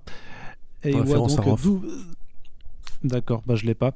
Euh, double dose du titre The Resistance de, euh, de, de J.M. Straczynski et euh, Mike Deodato Jr. Donc un titre qui arrive d'ailleurs prochainement là en mars. Le premier tome arrive chez Panini et personnellement je vous le recommande parce que c'est hyper cool, je trouve. Donc le pitch grosso modo à peine pas actuel c'est euh, l'humanité qui, enfin la Terre qui est frappée par une pandémie euh, terrible, mais genre vraiment vénère parce que ça tue 90% euh, de la population. Et parmi ceux qui survivent, certaines personnes vont développer des super pouvoirs et vont très rapidement être prises en chasse par le gouvernement grosso modo, ça va être. Euh, donc voilà, c'est un, truc très actuel sur cette thématique, euh, sachant que ça a été écrit bien avant qu'il y ait la pandémie de coronavirus, mais bah, curieusement, bah voilà, ça fait une, une résonance assez, assez folle. C'est très, très. Enfin, pour ceux qui aiment le trait de McDodato Jr., bah, je trouve ça hyper beau, euh, vraiment très, très prenant. Donc je suis assez ravi de voir qu'il y a un second volume qui a été annoncé et qui, qui démarrera cette année. Mais en plus de ça, il y aura également. alors, pardon, euh, je vais trop vite, mais euh, ça s'appelle The Resistance Uprising. Ça débarque donc en avril 2021. Et euh, ce qui est marrant, c'est que tu vois, c'est que The Resistance, le, premier volume, ça abordait un peu le, problème de cette pandémie et des super pouvoirs sur, sur tout le globe, puisqu'on suivait vraiment des gens qui vivaient un peu aux quatre coins du monde. Mais le second tome, ça doit vraiment se concentrer sur les États-Unis avec un groupe justement de ces personnes avec des super capacités qui sont pourchassées par un gouvernement parce que le président, grosso modo, essaie de transformer les États-Unis en État fasciste. Et bah curieusement, ça nous rappelle aussi, ça nous rappelle aussi quelque chose alors que ça a été écrit avant. chercher tout ça? Non, mais c'est ça qui est marrant, c'est que euh, vu que ça sort en avril, et tu te dis bien que ça a été écrit bien avant euh, les, les, présidentielles et euh, le pseudo coup d'État du 6 janvier 2021. Mais bon, c'est assez marrant de voir comme Straczynski se montre être un très beau miroir du, du présent avec, avec cette œuvre. Donc je suis assez chaud. Et puis il y a aussi un, un spin-off de ce titre qui s'appelle Moth, donc les, les mythes. les mythes, les, les trucs dans, dans, les insectes qui bouffent les, qui voilà, les insectes. Voilà, des trucs dans vos placards quand vous mettez pas d'antimite, qui sera dessiné par Michael Choi et qui là vraiment c'est encore plus recentré, c'est-à-dire qu'on n'est pas au niveau des États-Unis, mais vraiment au niveau d'une personne et on suit vraiment en fait euh, bah, ce qui se passe pour une personne qui va acquérir des, super pouvoirs. C'est une forme de drame un peu intimiste, euh, donc une variation d'exercice de, style. Là aussi, il y a des premières planches qui ont été euh, présentées avec un style assez photoréaliste, très très travaillé, très numérique, donc de Michael Choi comme je disais qui arrivera également euh, dans l'année. Je crois que c'est plutôt, euh, plutôt à, l'été, euh, à l'été prochain. Ouais, c'est ça, c'est au mois de juin. Et je suis assez content de voir cet univers se développer qui, je pense, le mérite, en tout cas, de, de ce que j'en ai lu pour, pour le moment. Corentin, qu'en penses-tu? Je suis content. Mais moi, je n'ai pas encore découvert la série. J'attendrai la, j'attends la VF. Donc, je n'ai pas grand chose à dire pour le moment. Sinon, effectivement, c'est, c'est rigolo de voir Straczynski euh, prévoir ainsi l'avenir. J'espère que sa prochaine série, du coup, euh, décrira un monde utopique où l'humanité a survécu au virus et, et, où les politiciens fascistes ont été virés. Ce serait bien. S'il te plaît, Straczynski, vas-y, prévois l'avenir, mon pote. Ouais. Du coup, c'est cool. Non, non, d'accord. Je, je, penserai à te faire plus de, de pré-briefing pour la prochaine émission en te disant est-ce que tu as quelque chose à dire sur le sujet, sinon je ne l'aborde pas. je suis effectivement favorable à cette organisation. Ouais. Voilà, mais en tout cas, moi, ça me fait plaisir quand même, euh, quand même de vous en parler. Euh, alors, euh, et comme c'est moi qui, qui programme, qui fait le programme, ben, on fait des trucs qui me font plaisir. Ce qui me fait plaisir aussi, c'est qu'on a un peu plus de nouvelles sur, sur l'anthologie d'horreur qui se fomentait chez Image Comics. Il me semble qu'on l'avait mentionné dans le précédent podcast. On se disait peut-être que le point commun, c'est que c'est tous des Canadiens et qu'ils allaient faire un truc là-dessus. Alors, au final, pas du tout, rien à voir. On était complètement dans le truc. Ça s'appellera The Silver Coin. C'est une anthologie effectivement d'horreur qui arrivera chez Image Comics. Mais euh, l'originalité de la chose, c'est que d'habitude dans les anthologies, c'est soit tu varies euh, les, euh, les équipes créatives pour chaque numéro, soit tu changes surtout les artistes. Et là, en fait, c'est un artiste qui va s'essayer à l'écriture de, ses différents collaborateurs donc euh, avec euh, des récits qui sont tous un peu connectés, puisque grosso modo, on s'intéresse, si tu veux, à, voilà, cette pièce d'argent. Euh, qui est un petit peu l'artefact maudit, hein, vraiment c'est The Ring, c'est la patte de, singe, ce genre de choses, c'est vraiment ceux qui tombent dessus bénéficient d'un très bel événement, grosso modo, voir un de leurs soit le plus grand exaucé, mais il y a une contrepartie qui fera qu'en général les, histoires vont, euh, vont, se vont se finir très mal. Par exemple, le premier numéro euh, qui est écrit donc par euh, Chips Darsky, c'est un groupe de rock en fait qui voilà c'est dont un des membres tombe sur cette pièce d'argent et puis paf leur carrière d'école et tout ça. Mais après bah voilà ça, ça va mal se passer. Et il y a quand même pas mal d'artistes qui ont été enfin des scénaristes du coup hein, qui ont été annoncés. Il y a Jeff Lemire, Kelly Thompson, Ed Brisson qui vont, qui vont se relayer avec donc euh, le, dessinateur c'est euh, Michael, Walsh, euh, qui, a, qui a fait notamment le crossover Black Hammer Justice League. je suis ultra chaud pour le coup. alors je me plaignais un petit peu de, de, voir que les anthologies ça commençait à devenir un peu un gimmick, mais malgré tout, vu les équipes, vu le concept et tout, c'est vrai qu'on à voir. Hein. Franchement, je vraiment, euh, j'ai vraiment hâte de voir si Walsh va vraiment adapter un petit peu euh, bah, le découpage et tout ça en fonction du script qu'il va recevoir, ou même s'il va un petit peu changer le style également, s'il va essayer de, de, changer son univers graphique à chaque fois. Mais euh, ouais, vraiment très curieux pour ce numéro qui démarrera donc au mois d'avril prochain. Ouais, bah, je suis chaud aussi, effectivement. ne serait-ce que parce que l'équipe créative générale est assez, assez bien fournie. Euh, c'est un petit côté en plus Twilight Zone moderne, on va dire, avec cette espèce de, de, de, de, morale multifacette, on va dire, qui a priori va être très sombre, j'imagine. Et c'est vrai que tu le mentionnes dans l'article, mais la couverture de Marianne Nguyen fait très euh, Junji Ito. Euh, ça a l'air d'espèce d'horreur un petit peu euh, sur la malédiction, sur le drame et tout. Donc ouais, ouais, carrément chaud. Bon, après, par contre, comme on l'avait dit, ce serait bien que... Enfin, quelque part, là, c'est une anthologie de façade, puisqu'effectivement, ça reste le même artiste et, et, et le même thème commun ce serait juste bien, voilà, si ça pouvait devenir une ongoing euh, de, bonne tenue sur le long terme, moi je serais, assez content. En tout cas, la proposition est cool parce que c'est vrai qu'en général, quand on pense anthologie, on pense plusieurs équipes créatives sur le même relais, comme ça peut être le cas justement pour Black Hammer Visions. Et euh, j'ai effectivement moi aussi, c'est un, petit peu comme pour Fatal, tu vois, de Brubaker et, euh, et Phillips où Philippe justement essayait un petit peu d'adapter la colorimétrie de ses, de ses planches en fonction des époques dans lesquelles la BD évoluait. Euh, là, pour le coup, faudra voir si Michael Watch effectivement fait, fait, cet effort-là. En tout cas, la BD, enfin, la, ce qu'il avait fait sur Black Justice League, c'était vraiment super bien. Donc, c'est un artiste de talent et les premières pages sont effectivement très, très, très jolies. J'ai eu grand hâte. Voilà, tout simplement. Et voilà, c'est un nouveau Je suis content de Corentin qui nous arrive. C'est euh, c'est chouette, ah quelque part. C'est chouette. Hein. Ouais, surtout qu'on va.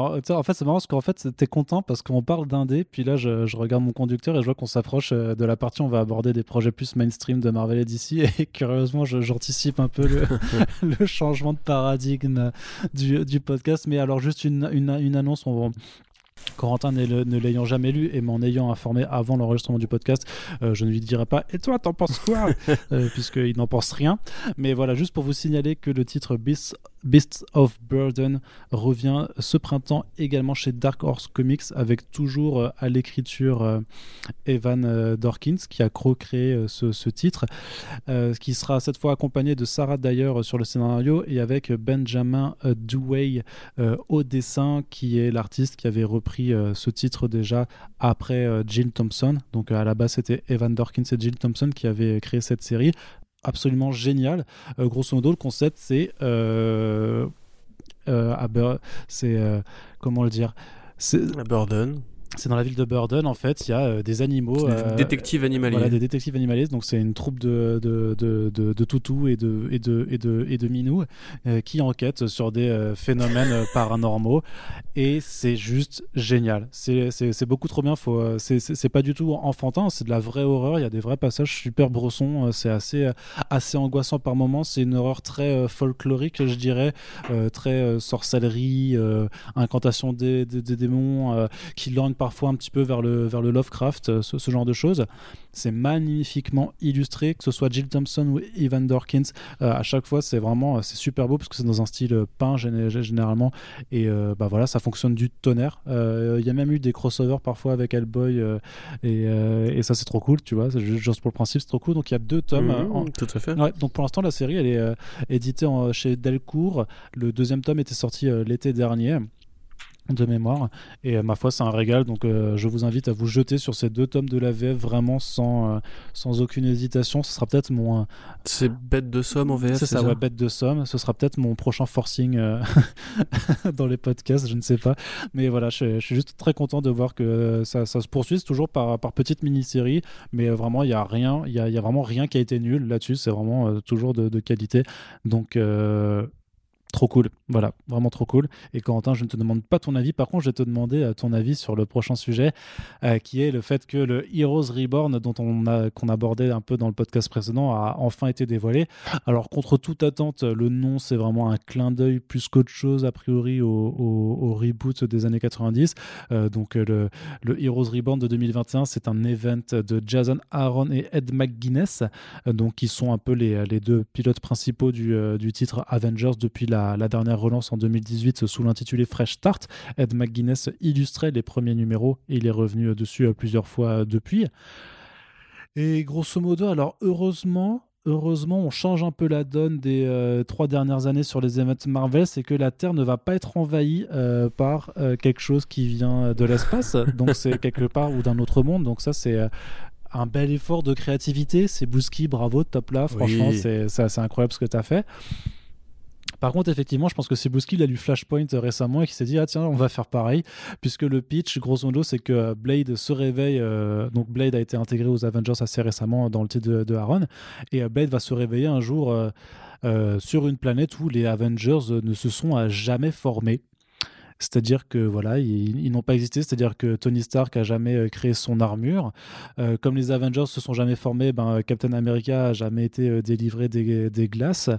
Et, donc, par contre, voilà, il y a, y, a, y a, le Supreme Squadron of America qui est bien en place, donc parodie de la Justice League, donc chez, chez Marvel, qui existe.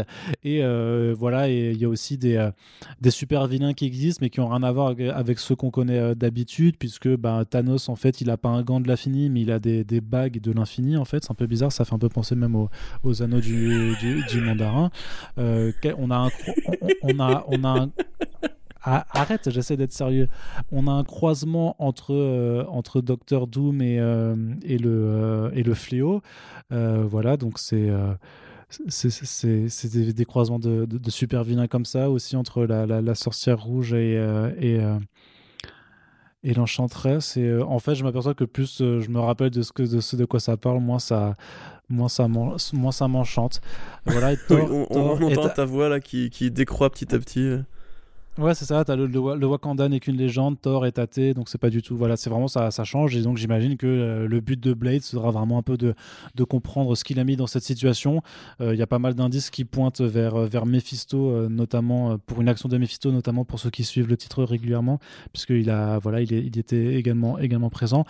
Euh, et donc, euh, l'idée, c'est qu'une fois qu'il aura découvert la chose, il bah, faudra remettre les choses en place. Et là, bien entendu, euh, un tel concept un peu d'Elseworld dans, dans la série principale, ça va permettre de faire v'là des, des tie sous forme de one-shot et de mini-série, puisqu'on va pouvoir te dire Ah, ben regarde ce personnage avec un design bizarre que tu as vu dans la série principale, ben, on va lui faire une mini-série en trois numéros, on va lui faire un one-shot.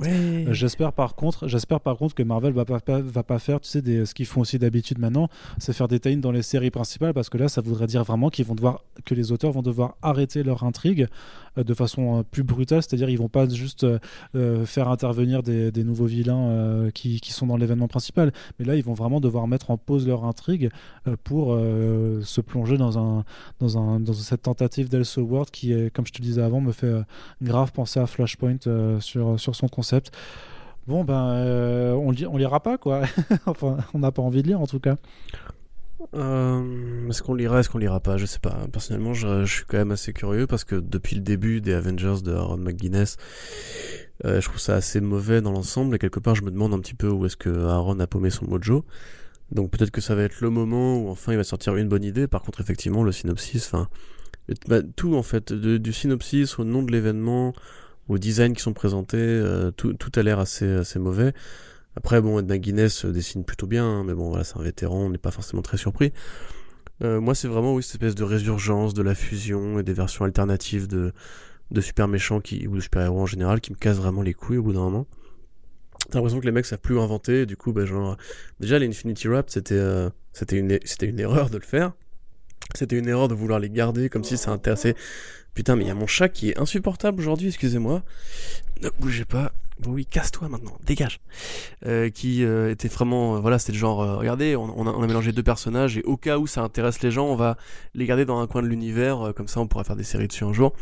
Bon bah au final, ça, ça, ça n'est pas arrivé parce que personne n'est intéressé par ces personnages-là. Donc ouais, même le pourquoi de Blade en héros, tu vois, j'ai du mal un peu à m'expliquer tout ça.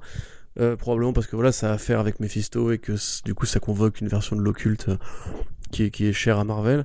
Euh, très honnêtement, le, voilà, le, le bah, nom de Heroes Reborn, la mention de Heroes Reborn, le titre, le titre, pardon, je te coupe, mais le titre Avengers euh, récemment faisait quand même la part belle un peu aux, aux, héros un peu plus euh, occultes. Il y, a, bah, il y avait Blade d'un côté, mais il y avait aussi Moon Knight qui, avec Age of Khonshu, tu vois, qui avait une part plus importante. Donc, c'était juste ce, ce qu'il avait envie de faire ou ce que Marvel lui a demandé de faire parce que même si ça arrive dans très longtemps et qu'il y aura d'autres projets qui seront mis en place.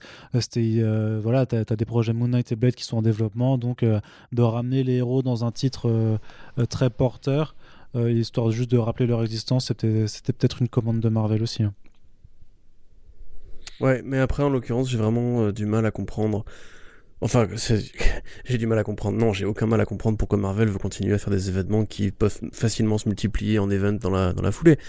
Enfin, je veux dire, en, en dans la foulée. Là, en l'occurrence, c'est clair que tu vas avoir des one-shots ou même des mini-séries prequels pour ces, personnages-là, que sont le, nouveau Juggernaut, le docteur Juggernaut, je ne sais pas quoi.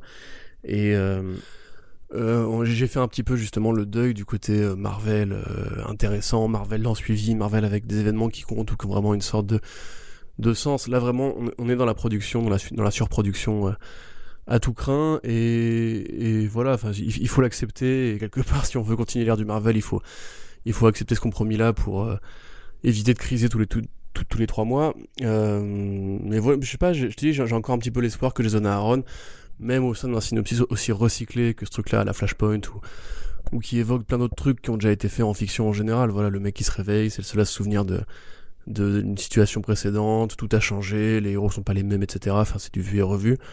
Euh, J'espère encore une fois retrouver le, Jason Aaron de, de Thor, le Jason Aaron de Scalp, ou même le Jason Aaron en indé qui reste quand même très très bon. Euh, J'y crois pas trop, mais voilà, je, me dis qu'à la limite, au moins, c'est confier à un bon scénariste.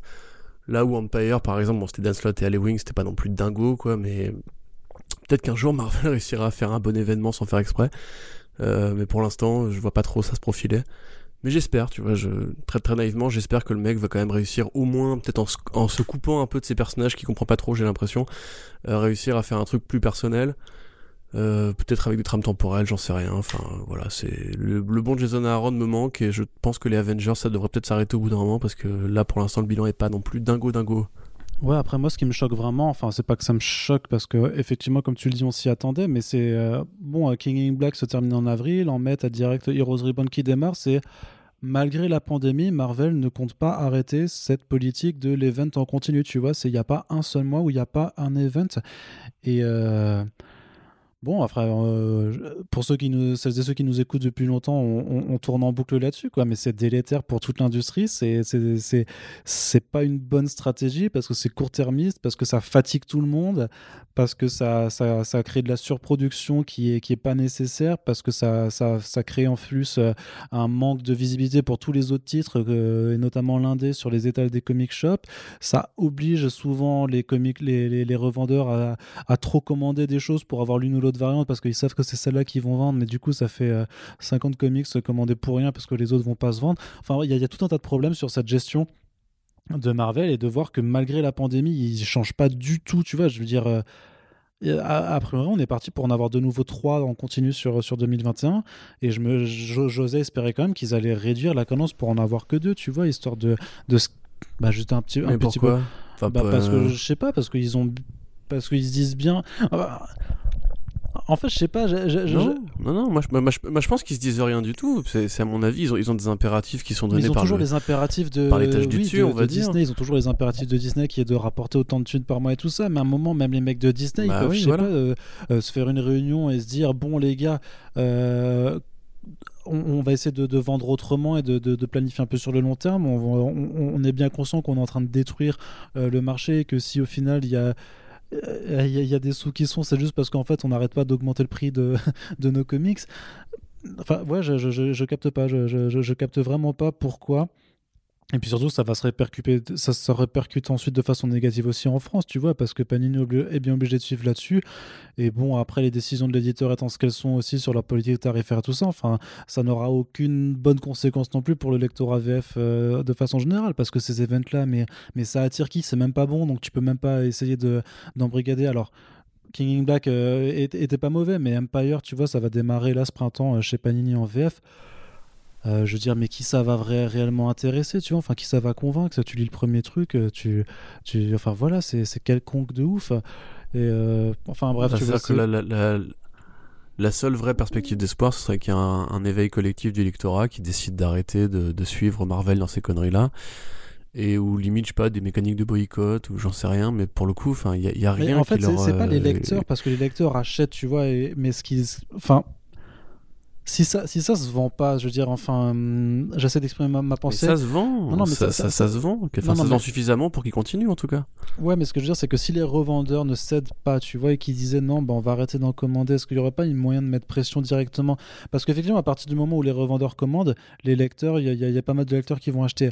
Mais j'imagine que, euh, euh, tu vois, qu'un vendeur d'un comic shop plus ou moins important, il a son taux d'abonnement, tu vois, qui représente un, certain pourcentage de ses commandes, et puis il y a la part de, d'indécision, enfin de, d'inconnu qui fait que est-ce que ça va marcher ou pas, est-ce qu'il y a des variantes ou pas, et tout ça? Et quelque part, s'il se limite juste aux abonnements qui ont commandé, il y a vraiment un minimum de commandes pour les, les gens occasionnels plutôt que de commander en masse. Est-ce qu'il n'y aurait pas moyen là de, tu vois, de faire pression sur l'éditeur? Et que tout le monde fasse de même, bien entendu. Alors, c'est euh, utopique, c'est utopique, mais laisse-moi finir. C'est Marvel, tu vois, c'est pas une petite PME euh, kosovarde, tu vois. Enfin, je veux dire, si tu, tu peux pas te passer de Marvel comme UGC ne peut pas se passer de Disney, c'est comme ça. C'est triste, hein. Non, mais, c'est tu, tu monopole qu'on a tous voulu en acceptant de, de vendre, d'acheter leurs comics pendant des années, euh, même après le rachat de Disney. Et justement, maintenant, on voit et je suis désolé, hein, c'est encore une fois penser d'ultra gauchiste et compagnie, on voit que cette situation de monopole, elle est, dégueulasse, comme tu dis qu'elle étouffe le marché, et que justement le rapport de force n'est pas suffisant. Et puis même, quand tu vois comment DC Comics a traité les libraires l'année dernière, t'as pas, pas forcément envie de leur demander à eux de se passer euh, de Marvel euh, pour privilégier entre guillemets le reste, parce que justement déjà Marvel c'est ce qui vend le plus, euh, c'est ce qui attire le plus grand public quelque part, et, voilà, je veux dire, non, la seule solution c'est effectivement, c'est soit de plus en parler pour que justement les, gens ne, ne mordent plus à ce marketing claqué. Mais, mais même là, tu vois, enfin les news Marvel, j'imagine que sur les sites c'est aussi, aussi les plus cliqués par le lectorat. Donc euh, pour, pour, moi, c'est inextricable. À mon avis, il faut vraiment juste accepter que Marvel soit comme ça et les, les laisser entre guillemets détruire le marché jusqu'à ce que eux-mêmes comprennent que euh, ce qu'ils font c'est pas bien tu vois c'est mais pour l'instant en tout cas tu vois ce que tu disais genre ils comprennent ils prennent conscience et compagnie mais pas du tout à mon avis c'est Boulski il a été mis là justement parce que c'est c'est un mec qui a aucune morale, on va dire, euh, par rapport à, son rôle en tant que professionnel d'une industrie qui, est vivante. Lui, son seul but, c'est de vendre, c'est de remplir un organigramme à la fin du mois, tu vois, avec des, courbes qui vont vers le haut, c'est tout. Et je, pense vraiment qu'il faut qu'on arrête de, croire que Marvel va revenir en arrière ou va, revenir à la santé mentale. Euh, tout seul. C'est soit effectivement nous on, on, bombarde de mauvaises critiques en tant que journaliste ou bien on, on invite les gens à s'orienter plutôt vers le rayon indé. Mais à mon avis, euh, si le lectorat continue à les suivre, bah, ils vont jamais s'arrêter, quoi. D'accord. Ouais. Voilà. bon. Ça va, Arnaud? Ouais, ouais, ça va, ça va. Non, non, mais c'est, euh, ça, ça, me dépasse. Ça me, ça, me, dépasse parce que je suis sûr qu'il y a quand même des gens dans l'éditorial qui, euh, qui, qui, aiment ce qu'ils font et qui savent que, que, que c'est une, que une stratégie court-termiste de ouf et que ça ça va pas leur ça va même pas leur profiter il y a, il y a un moment où ça va vraiment céder quoi il y a un moment où ça va vraiment céder et, euh, et ouais, je comprends pas trop pourquoi il, il s'entête à, persister là-dedans. Je suis d'accord, hein, j'entends carrément que euh, pas, tu ne peux pas t'en passer, et notamment effectivement parce que DC a, quand même abandonné quelque part une partie des comic shops euh, quand ils ont fait leur move de se passer de Diamond Comics. enfin, ils leur, ont mis plein de, disquettes, quoi, grosso modo. Quelque part, leur offre aussi de se développer vachement plus sur les graphic novels qui sont disponibles en dehors des comic shops et sur le numérique. C'est aussi une, une, autre forme de disquette, mais après, c'est aussi une évolution du marché. Donc, je la, je la comprends quand même un peu plus. Le fait de ne pas attendre euh, que Diamond Comics euh, puisse refonctionner pour envoyer des comics à des boutiques qui n'étaient même pas capables d'ouvrir. Là, c'était quand même vraiment un, coup de chien, quoi. Euh, donc, je peux comprendre qu'ils aient envie de, de, continuer aussi avec Marvel, qui, bah, lui, est resté quand même plus réglo, grosso modo. Hein. Mais quand même, tu vois, mais quand même c'est du court terme. moi, je suis d'accord. Euh, si tu veux, dans, un monde idéal ou si j'avais vraiment mon, mot à dire, euh, je, je, réduirais de moitié la, production de Marvel, tu vois, comme quelque part ce que, ce que DC s'apprête à faire avec euh, l'Infinite Frontier, avec moins de séries. C'est d'ailleurs rigolo que eux aient cette réflexion-là, alors qu'ils sont quand même dans, dans un même groupe euh, capitaliste ultra vénère. Mais je sais pas, moi personnellement, la, la, technique Marvel, c'est la technique Disney, tu vois, c'est on, envahit, on conquérit et on solidifie, tu vois. Là, c'est cette logique qu'ils ont mis en place depuis des années, tu vois, cette logique de, de, de, rafaler les événements chaque année, de faire des micro-événements, de faire des couvertures variantes, de faire des spin-offs de ci, de spin-offs de ça, et de s'accorder par rapport à l'agenda télé et série. Bah, pour l'instant, alors je sais pas si ça marche autant qu'ils aimeraient, mais en tout cas, ça marche suffisamment pour qu'ils continuent. Et, voilà, ça, c'est vraiment à la Disney, tu vois. Genre, il y a encore un an, t'as Bob Iger qui nous disait Oui, Star Wars, on va ralentir. Et là, la Disney Investor Day, il, tra trafale 10 produits Star Wars, tu vois. Quelque part, c'est tout aussi délétère, parce que du coup, ça capte l'attention des gens qui après vont moins regarder de produits plus, euh, plus risqués ou quoi. Bon, en l'occurrence, l'économie de la série télé ou du cinéma est moins euh, monopolaire, monopolistique que, euh, que les comics. Mais ouais, peut-être qu'il faudrait justement lancer un appel, euh, une main tendue aux libraires pour leur dire vous avez le droit de résister, vous avez le droit d'essayer de mettre en avant d'autres produits. voilà, c'est pour ça qu'on en parlait au précédent podcast. Et tu vois, je te disais que j'étais intéressé par, par ce, que faisait, ce que faisait Bad ID, tu vois, pour essayer de créer une expérience plus plus intime, moins totalitaire, moins global, moins on va conquérir le marché et tout, et juste de viser la qualité, l'excellence et euh, la fidélisation du lectorat. Euh, peut-être que les indés vont réussir à s'en sortir comme ça, ou avec le plus produit, tu vois, comme Ahoy avec les, trucs bonus et compagnie. Mais euh, tel quel, moi, franchement, ce que j'aurais surtout envie de dire aux gens, c'est si ça ne vous plaît pas, ou si vous pensez qu'il y a un danger, ou qu'il y a même d'autres lectures qui, qui existent par ailleurs et qui sont plus intéressantes, putain, mais n'achetez pas, quoi. N'achetez pas. Moi, je suis curieux parce que je suis fan de Jason Aaron et j'aimerais bien voir ce qu'il va faire un jour de bien avec les Avengers, mais euh, très clairement, les événements Marvel, mais en globalité, hein. Je pense, euh, franchement, même attendez un an euh, que la hype soit passée entre guillemets ou voir s'il y a des vraies conséquences sur l'univers avant de vous y attaquer parce que Enfin là, c'est impossible de tout suivre, ça coûte un bras. même X of Swords, ils l'ont gonflé, gonflé, gonflé, jusqu'à ce que ça devienne un truc qui a duré sur plus de 20 numéros. Enfin, stop, à un moment donné, effectivement, c'est rageant, quoi. Ouais. On est d'accord. Voilà. Bon, allez, on continue sur, euh, sur le mood un peu euh, chafouin. Euh, bon, chez DC Comics, on abandonne un petit peu le projet Aquaman Earth One, puisque Francis Manapoul n'est plus lié par contrat chez DC. Et du coup, bah, ce projet qui avait été annoncé en 2015 de mémoire, euh, il y avait aussi un The Flash or Swan, je crois, par euh, Grant Morrison, non? Un, truc comme ça. Bon, bah, euh, a priori, on peut aller se brosser, ou en tout cas, clairement pas, pas tout de suite. Bon, j'ai envie de dire qui l'attendait encore vraiment, après, après quasiment 6 ans peut-être plus grand monde, mais nous, on l'avait quand même gardé en mémoire parce que Francis Manapoul, c'est quand même du très beau dessin. C'est bah, Aquaman mérite aussi d'avoir son, son, roman graphique Earth One pour un peu remettre au goût du jour le, le, personnage ou en tout cas avoir un, voilà, une approche un peu plus moderne que, ce qui était connu. C'était pas JMS qui devait faire euh, le Flash Earth One Pardon? C'était pas JMS qui ah devait faire le Flash Earth One Oui, c'est Straczynski, pardon. Ouais. Straczynski plutôt. Euh, mais voilà, enfin, la Learner One, elle continue de vivoter un petit peu. Je suis vraiment en train de me demander. Euh, si après le Batman Earth One volume 3 là, de John C. Frank et le Wonder Woman Earth One volume 3 de Morrison et Paquette, donc, qui sont prévus tous les deux pour cette année, euh, je suis en train de me demander sérieusement si c'est pas la conclusion de la ligne en fait, vu qu'on a eu pas d'autres annonces depuis. Je sais pas si le. Il n'y a pas le Green Lantern euh, de Hardman aussi? Je sais, je sais pas s'il y a un tome 3 qui est prévu ou pas pour euh, le, Green Lantern Earth One. Il faudrait que, que j'aille effectivement checker ça. Mais sinon, on n'a plus rien qui a été annoncé entre temps. Et vu qu'à chaque fois, un projet met au moins deux ans à voir le jour avant de sortir, bah, j'ai envie de te dire goodbye. Ouais, oui, puis maintenant ils sont sur un autre type de roman graphique, on va dire, qui a priori leur prend plus de. Enfin, leur rapporte plus de fric surtout. Mais ouais, c'est. Tout à l'heure, on parlait d'Archie et de, de, l'échec, la ligne Archie Horror. Quelque part, Warframe, pour moi, c'est pas forcément un échec parce qu'il y a vraiment eu des très bonnes choses. Non, c'est pas que c'est un échec, juste le, le temps de gestation de chaque projet. Tu vois, c'est. ah, pas mal. Tu, tu, tu, tu, ne serais pas à l'arrêt, Arnaud Kikou. Mais euh, voilà, non, c'est plus le côté. Euh, euh, le, temps de gestation des auteurs qui sont sur plein de projets à la fois et qui du coup n'arrivent pas à prioriser. Euh. Puis en même temps, voilà, quand ils demandent à JMS, euh, Geoff Jones et Grant Morrison de faire des romans graphiques, bah, ils sont pas réputés pour être les mecs les plus rapides du monde, l'un, l'autre ou l'autre. Ouais, bah, remarque à l'époque, Geoff Jones, si, quelque part. Tu vois dire que Straczynski, pour The Resistance, ça va, il s'en sort, quoi. Euh, oui, oui, oui, mais c'est pas du roman graphique. Oui, mais euh, entre une mini-série de 6 numéros et un roman graphique de 120 pages. Euh, non, d'accord, ok, bon. je te donne un, un autre exemple, du coup, The 12, euh, 4 ans, de, 4 ans de, publication pour 12 numéros, tu vois. C'est, c'est Straczynski, c'est, pas qu'il soit, qu'il soit lent à écrire, il est pas lent à écrire, c'est juste que quand, il est disponible, il est rapide. Mais c'est un mec qui écrit pour le cinéma, qui écrit pour la série télé, qui a fait le film euh, World War Z, là, machin, Sense8 avec les vachos, etc. Donc, euh, c'est, le gars, en fait, quand il est pas mandé par d'autres activités, oui, c'est un, c'est un scénariste qui est rapide, mais sinon, je pense qu'il en a pas grand chose à foutre au demeurant euh, de travailler avec des sauts aujourd'hui, il a pas besoin d'argent particulièrement. Euh, mais bon, après ça, ça c'est le cas de Straz euh, précisément. Manapool, euh, je sais pas trop pourquoi ils l'ont pas fait avant, ce truc de Aquaman, parce mm. qu'effectivement, le, ah, ah. la fenêtre de tir James Wan était, était quand même assez, assez évidente. Quoi, bon, après, il y a un truc particulier.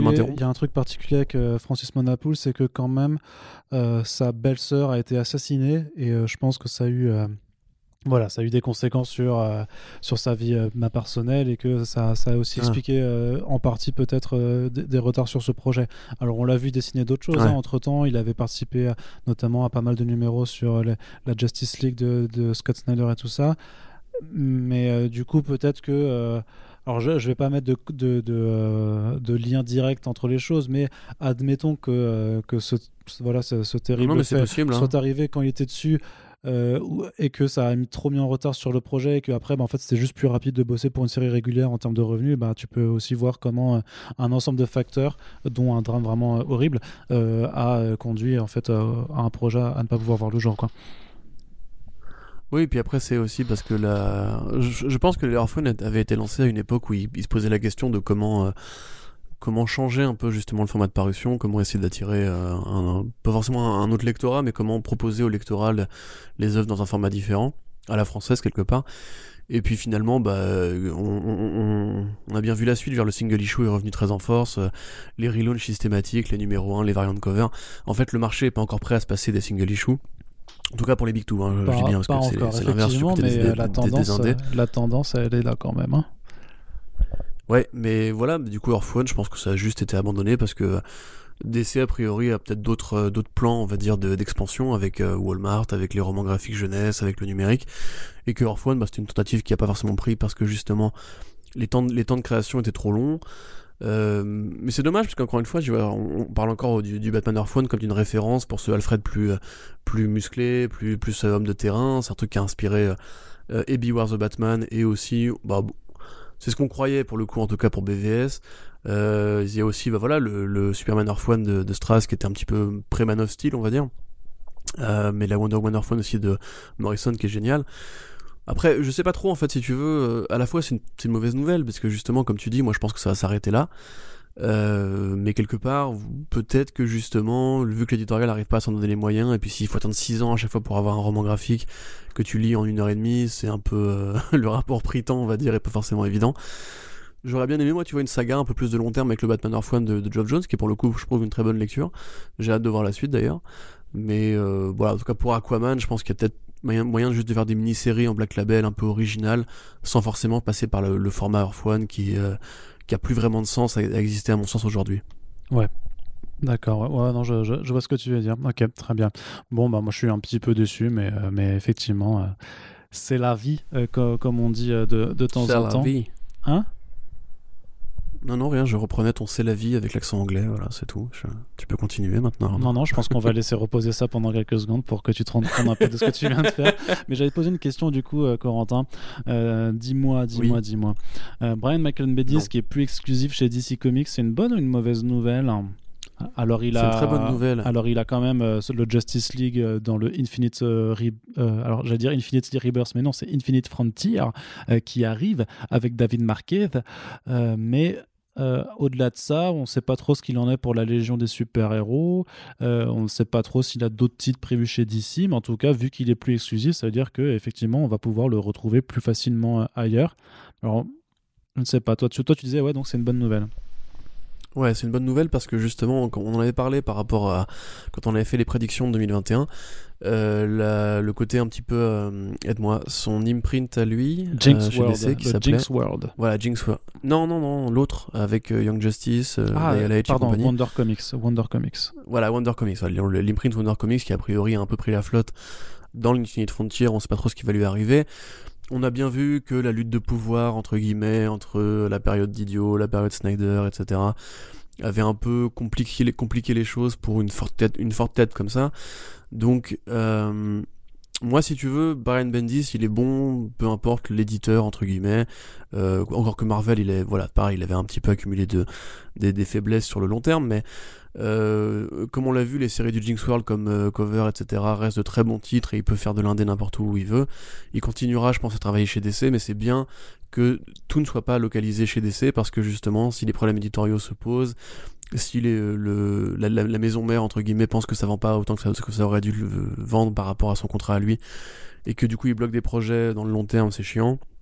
Donc au final, bah voilà, si Bendis peut aller chez Image ou, ou chez Boom ou même euh, n'importe où ailleurs, je sais pas, chez Dynamite, je le verrais bien faire du Red Sonia par exemple, euh, faire des trucs un petit peu différents, moi je suis très content, c'est un mec qui a encore euh, plein de choses à dire, plein de choses à faire, euh, c'était agréable de retrouver un petit peu le Bendis du dialogue, un peu mitraillette et compagnie avec Young Justice, mais peut-être que justement il, il aurait des envies de créa un peu plus diversifiées, et puis peut-être aussi que Bendis en super-héros, super-héros, ça a peut-être fait son temps, tu vois.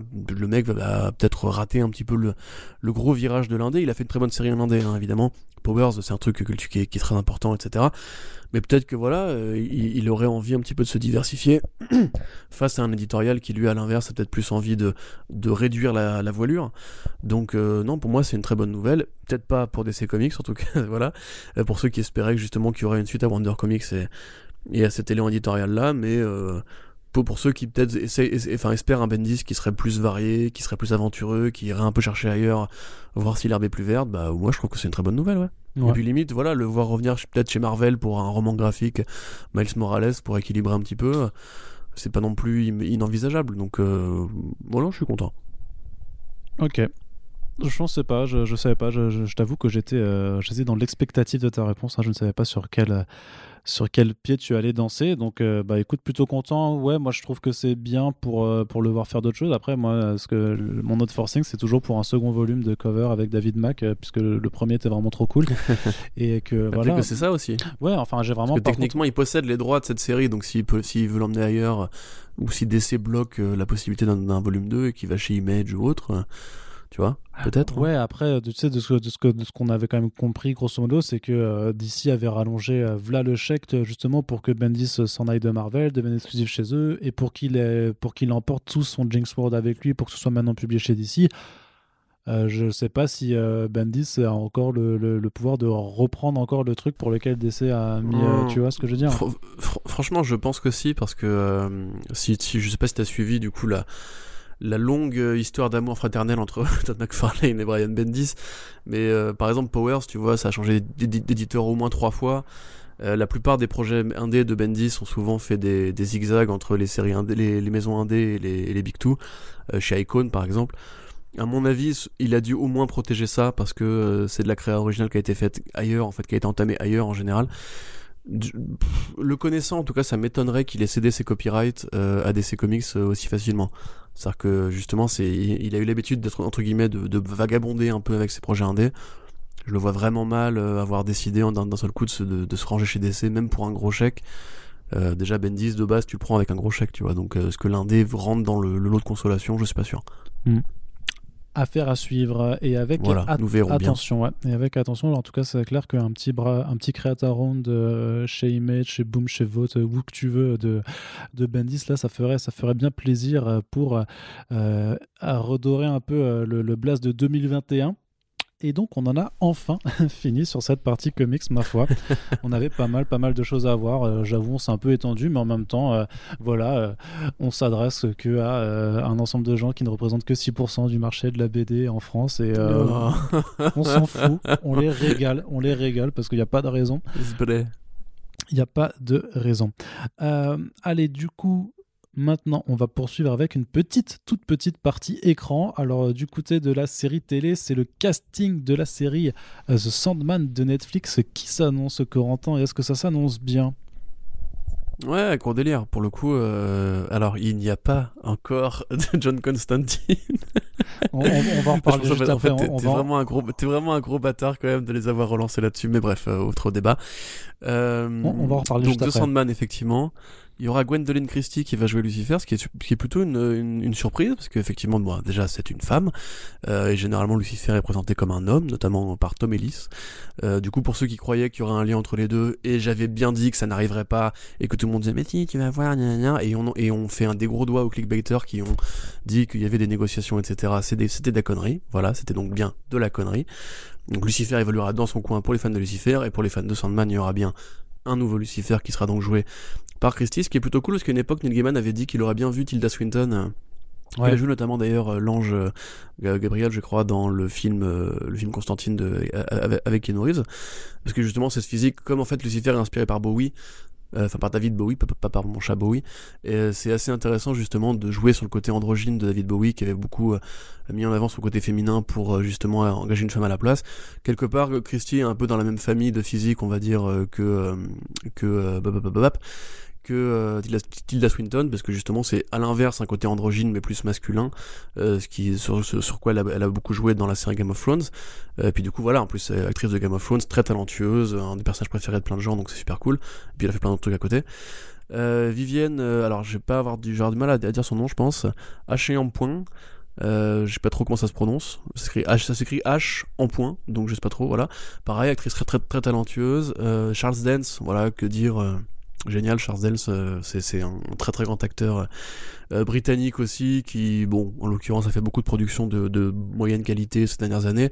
C'est cool de le voir récupérer un petit rôle dans la série Sandman. C'est totalement Neil Gaiman compatible. Euh, alors, il y aura Abel et Cain. Ça, c'est aussi une bonne nouvelle pour les fans de House of Mystery et House of Secrets, puisque, pour rappel, la série Sandman trouve ses racines dans la mythologie euh, mystique de DC Comics, la mythologie horreur posée par notamment Moore dans Swamp Thing. Euh, donc voilà, c'est cool, ça va être euh, des bonnes scènes de, violence. Et puis surtout, enfin pour moi, hein, je dis bien, surtout pour moi, euh, Boyd Holbrook en corinthien, euh, parce que Boyd Holbrook, euh, c'est voilà, c'est Boyd Holbrook. J'aime j'aime Boyd. Je, trouve que c'est un acteur génial euh, qui jouait le méchant dans Logan d'ailleurs, rappelez-vous, qui est un mec très talentueux, qui a fait Narcos, qui fait plein de produits hyper bizarres, qui a joué dans Gone Girl aussi de David Fincher, qui est un acteur complètement fou, qui a un physique d'ailleurs très américain, très classique, très stéréotypé. Et en fait, c'est il, il a vraiment une palette de jeux euh, hyper vaste et je pense qu'en Corinthien c'est vraiment euh, le casting parfait absolu. Pour ceux qui voient pas le Corinthien dans, dans Sandman en fait c'est un cauchemar qui a été créé par le, le dieu des rêves, euh, Dream et c'est un personnage très élégant qui porte toujours du blanc, qui a toujours des lunettes de soleil. Il ressemble un petit peu à Cassidy de, de, de, Preacher on va dire mais en version un peu plus, un peu plus beau gosse. Et en fait d'ailleurs il, il, n'a pas d'yeux, il a des bouches à la place des yeux et il mange, il mange les rêves et les personnalités des gens. Euh, donc c'est une sorte de vilain, on va dire, dans le monde de Sandman, même si c'est plus compliqué que ça. Et pour le coup, Holbrook, qui était vraiment un, très bon vilain justement dans Logan, euh, va probablement étinceler toute sa classe.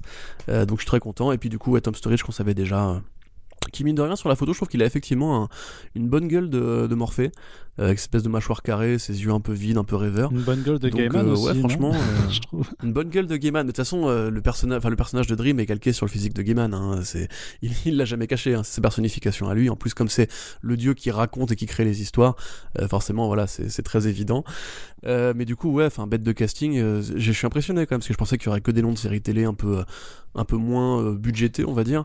Et là, j'ai oublié de le dire évidemment, donc Abel et Cain qui seront joués par Sanjeev euh, Bashkar et euh, Asim Chaudhry. Donc voilà, encore une fois, Gaiman qui d'ailleurs sur, Twitter dit qu'il assume complètement le côté diversité et, mise à jour un petit peu de, des profils très caucasiens de la série Sandman. on n'a pas encore de nom pour le personnage de Dev, je crois. Non. Euh, non, pas encore. Non, parce que Gwendoline Christie, était, euh, quand, quand, le nom avait commencé à émerger, euh, certains disaient que ce serait Death ou, Desire, ou Desire, quoi, mais ils, ils, voilà, ils se sont gourés. Et non, il n'y a pas de pronostic pour le moment. Voilà. Et donc tu veux tu veux évoquer la rumeur, enfin la, la fausse rumeur. non mais c'est non mais c'est non mais c'est toujours oui parce que c'est toujours amusant quand même de de voir jusqu'à à quel point en fait certains, certains médias euh, nuls peuvent, aller où effectivement je voyais euh, euh, la semaine passée en fait le site CBR donc qui est un des sites que, j'utilise comme, comme source mais avec les les filtres habituels dire que Taron Egerton était casté dans la série Netflix The Sandman pour le rôle de Constantine.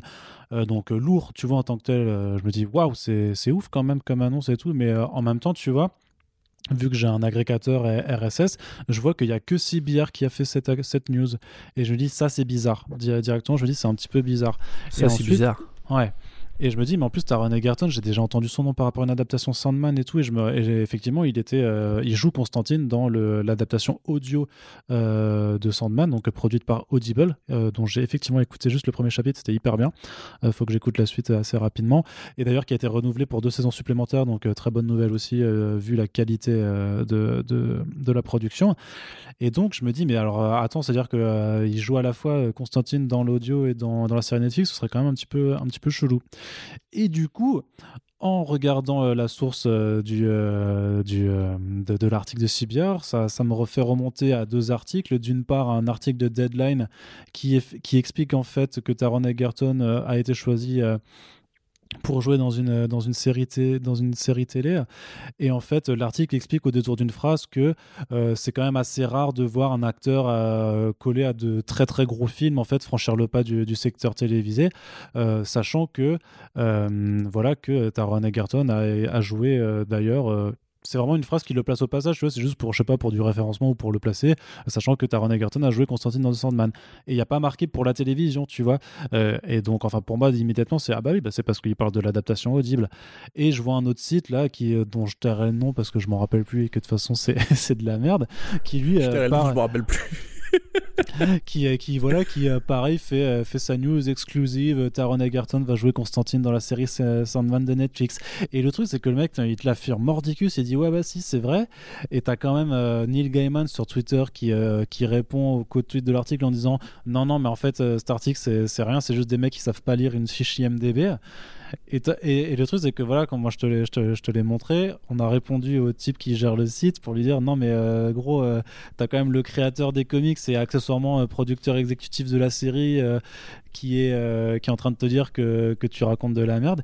Et le gars, il nous a quand même répondu Ouais, mais en fait, non, mais tu vas voir, c'est quand même vrai. Euh, c'est parce que il peut pas le dire il, encore. Il, peut pas le dire encore. Mais en plus, ce qui était trop marrant, c'est que. Mais ça, ça, par contre, c'est juste, euh, c'est juste marrant, c'est que le type est, américain ou anglais, mais il nous a répondu en français parce qu'il a capté qu'on était des, des Français. Mais il a fait un petit effort, c'est mignon. c'est pour ça, moi, je voulais pas l'incriminer, tu vois. mais le truc, c'est que voilà, c'est que le truc, c'est que 4 jours après, il y a encore, il y a encore des gens qui ont dû faire chaîner le Gaiman avec ce truc-là. Donc, il a quand même dit euh, euh c'est de la merde, ils sont juste en train de confondre euh, euh, la, série Netflix avec le livre, enfin avec le projet Audible, ce qui était assez évident. Et bah voilà, malgré ça, le mec continue et tout. Après, c'est bien, c'est beau hein, de vouloir, de vouloir creuser sa propre tombe comme ça, mais donc voilà, c'était juste un aparté. Continuez de suivre les médias à qui vous faites confiance et quand vous voyez qu'un site ricain source des, ce genre de clickbait, ben, ne relayez pas. Même quand c'est juste et si c'était vrai, ne, ne, relayez pas, ne leur donnez pas vos vues, c'est important pour la qualité de l'information. Et euh, j'arrête tout de suite ce spin-off de The Pulse voilà. pour reprendre le, truc. ça m'énerve en plus dès qu'on aborde ça. Euh, juste une petite news aussi pour la partie télé, c'est Jay Lee Kurgo qui a été choisi pour incarner Tim Drake dans la troisième saison de Titans. Donc il y a déjà eu euh, Dick Grayson, effectivement, c'était Brenton Swites. Il y a eu Kieran Walters pour jouer Jason Todd et donc évidemment Tim Drake sera de la partie puisqu'on ne pouvait pas se passer du troisième Robin. Euh, ne reste plus qu'à savoir euh, qui sera euh, choisi pour jouer Damian Wayne et à quel niveau de ressemblance avec, avec cet acteur Ian Jorah Mormont. Jorah Mormont, c'est Ian Mc... Lord Friendzone. Ouais, c'est ça. Euh, qu'est-ce que je voulais dire? Euh, Mais un choix plutôt, plutôt intéressant, puisque du coup, ils ont choisi euh, donc Jay Lee Kurgo, qui est un acteur noir. donc, c'est la première version de Tim Drake, Renoir qu'on a, je crois, dans, les, dans les adaptations. Parce que des Robins noirs, il y en a déjà eu quelque part, on avait Duke Thomas, notamment quand il avait son rôle de, de, pseudo Robin dans la série We Are Robin, euh, bah, voilà, qui était ça. Dans le Détective Comics 27 de, Scott Snyder, il y avait un futur qui nous était dépeint où euh, le Robin était, était noir également. Mais là, du coup, euh, ce sera vraiment la version de Tim Drake qui sera noire, noire américaine. du coup, donc on j'ai même pas trop vu de réaction des habituels gens qui s'offusquent pour, pour ce genre de choses. Donc quelque part, c'est peut-être un signe aussi que il n'y a même plus besoin trop d'aborder ce sujet, que c'est en train de que l'acceptation se fait parce que Titans avait quand même eu d'énormes levées racistes quand ils avaient annoncé euh, Anna Diop pour interpréter euh, Starfire. Donc euh, je t'avoue que je craignais un petit peu de voir de nouveau ce genre de bah, c'est peut-être pour ça en fait. Du coup, depuis Anna Diop, tous les racistes ont arrêté de regarder Titans et s'en foutent, tu vois. Ah ouais, c'est peut-être aussi pour ça, ouais. Tu vois, finalement. Quelque part. Mais oui, sinon, euh, bah, très bien pour euh, Jay Lee euh, très bien pour les fans de Team Drake. que te dire Effectivement, c'est peut-être plus un sujet, cette, cette mise en avant de la diversité. maintenant, bon, si c'est pour faire ce qu'ils ont fait à Team Drake, parce avec Team Drake, ce qu'ils ont fait à Jason Todd et à Dick Grayson. J'ai un petit peu peur qu'ils confondent en fait Team Drake avec Jason, avec Jason Todd aussi sur sur le côté sur le côté jeune fougueux, tu vois, qui s'intéresse à Lost Tim Drake. Ce mec qui est sympa, il fait des blagues, il est ultra intelligent. C'est pour ça qu'il devine quand même que Bruce Wayne est Batman et tout. Donc il y, a vraiment un mm. côté ultra positif dans ce personnage qui fait qu'il a énormément été apprécié des fans. Après, justement, euh, un Jason Todd qui était pas du tout, euh, pas très apprécié des comics. C'est d'ailleurs pour ça qu'ils ont voté pour qu'il crève. et, euh, mais ouais, tu vois, ce côté, ce côté cette, cette, bonne humeur de, de, de, pardon, de Tim Drake, j'ai peur que ça ne colle pas du tout avec l'ambiance générale de la série Titans. Quoi. Alors si c'est pour avoir... de toute façon, il n'y aura pas de bonne humeur. Hein. il va arriver, il va être bresson, il va être là en mode genre... Ouais, mais c'est ça, mais si c'est pour avoir un Tim au pire, tu vois, c'est pour avoir un Tim Drake qui est joyeux et qui se fait complètement... Enfin, tu vois, qui se fait, je sais pas, casser la gueule, torturer, qui perd toute sa, toute son, tout son optimisme dans Titans. S'il vous plaît, ne nous faites pas ça, quoi. Arrêtez. ouais, bon, alors on peut arrêter de regarder Titans aussi. Mais moi j'aime bien, j'aime bien quand même, tu vois. c'est T'as vu, tu vois, c'est trop bizarre. C'est au, départ tu détestais saison 1, t'étais en mode genre ouais non arrête Corentin, tu dis que c'est bien alors que c'est de la merde. Et en fait moi j'ai arrêté parce que ça me saoulait. Et toi t'as continué et maintenant t'aimes bien, tu vois. Mais non j'aime bien, j'aime bien regarder, j'aime bien regarder ça. Je trouve que c'est pas terrible, que c'est vraiment pas terrible.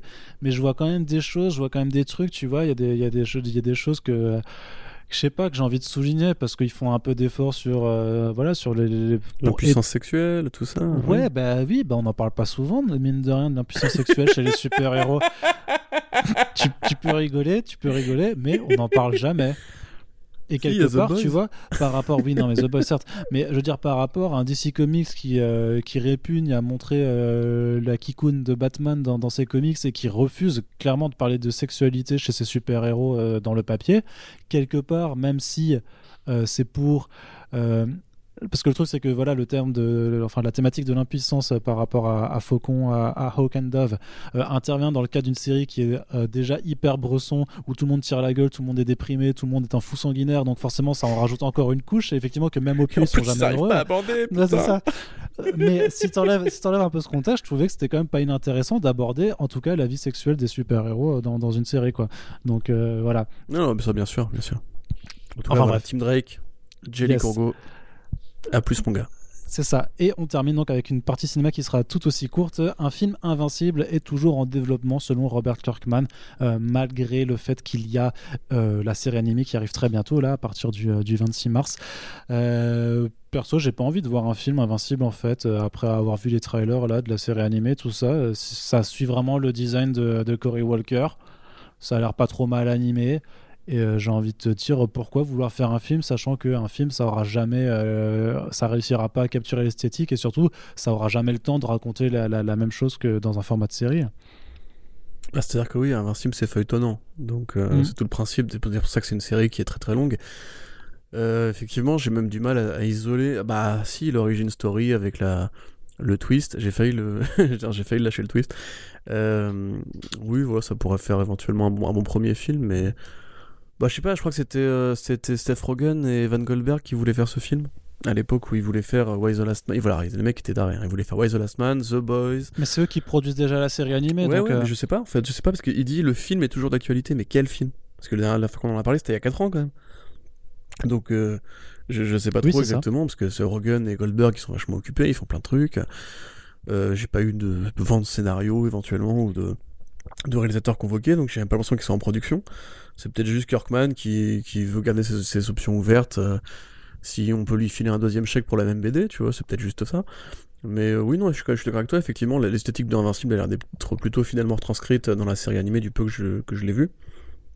Ça a l'air d'être aussi d'ailleurs assez violent. Euh, voilà, enfin, j'ai pas grand chose à, espérer de plus qu'une adaptation animée qui reprend le, dessin de, de, la BD.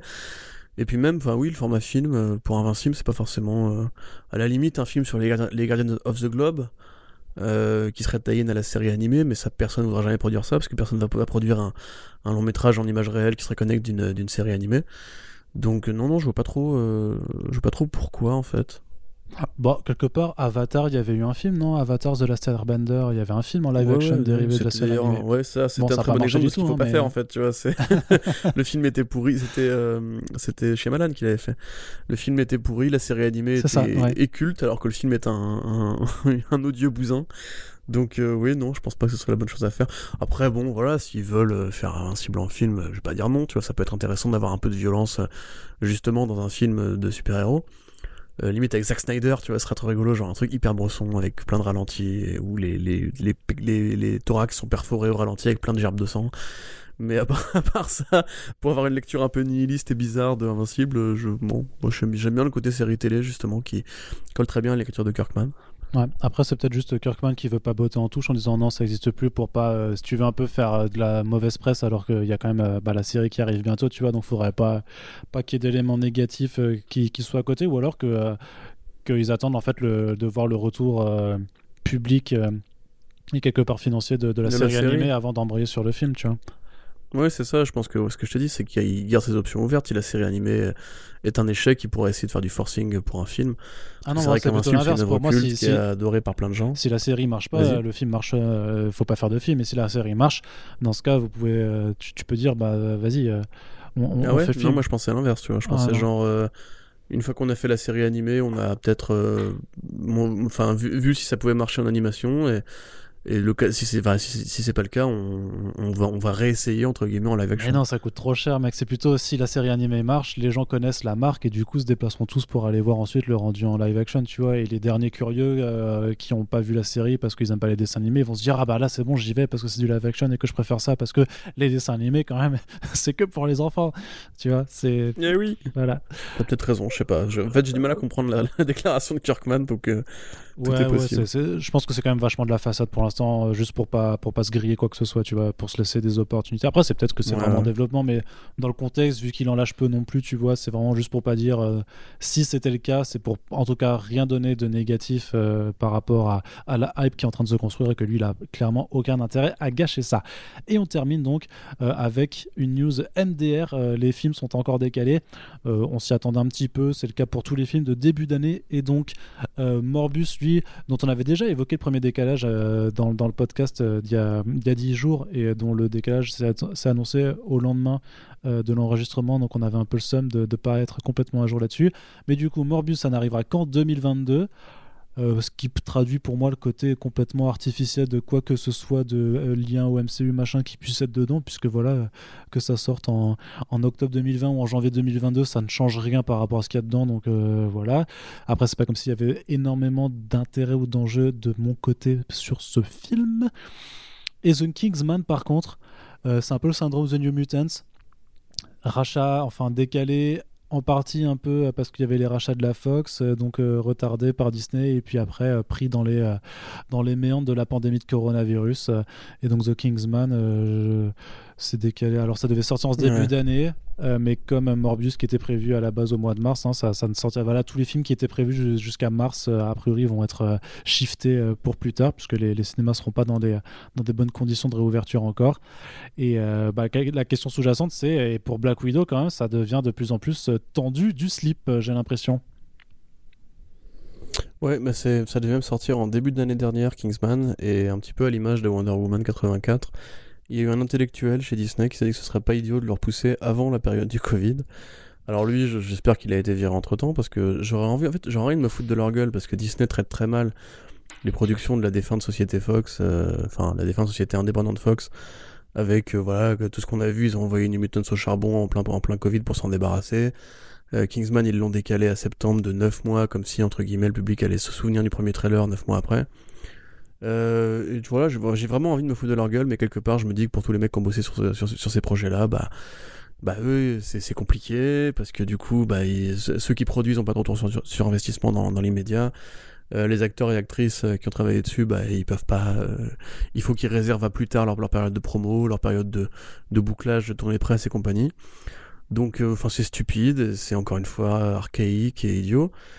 Euh, pour euh, Morbus, effectivement, je suis d'accord avec toi, ça, ça, peut vouloir dire qu'en fait le lien avec Spider-Man 3 ne sera pas si évident que ça. Du coup, je me demande vraiment ce que ça va être, parce que là, pour le coup, je commence à, ne plus rien comprendre. Euh, ça fait quoi du coup Ça fait plus d'un an de décalage Ça fait 16 mois de décalage 14 mois de décalage? Pour lequel? Enfin, c'est, un, un, bon décalage pour Morbius. Ouais, ouais, ouais, ouais, ouais, ouais, ouais. Ouais, octobre. C'est au moins 14 mois en tout cas de décalage. Ouais. Donc bah voilà, j'ai envie de dire que je l'attendais pas et là j'attends plus.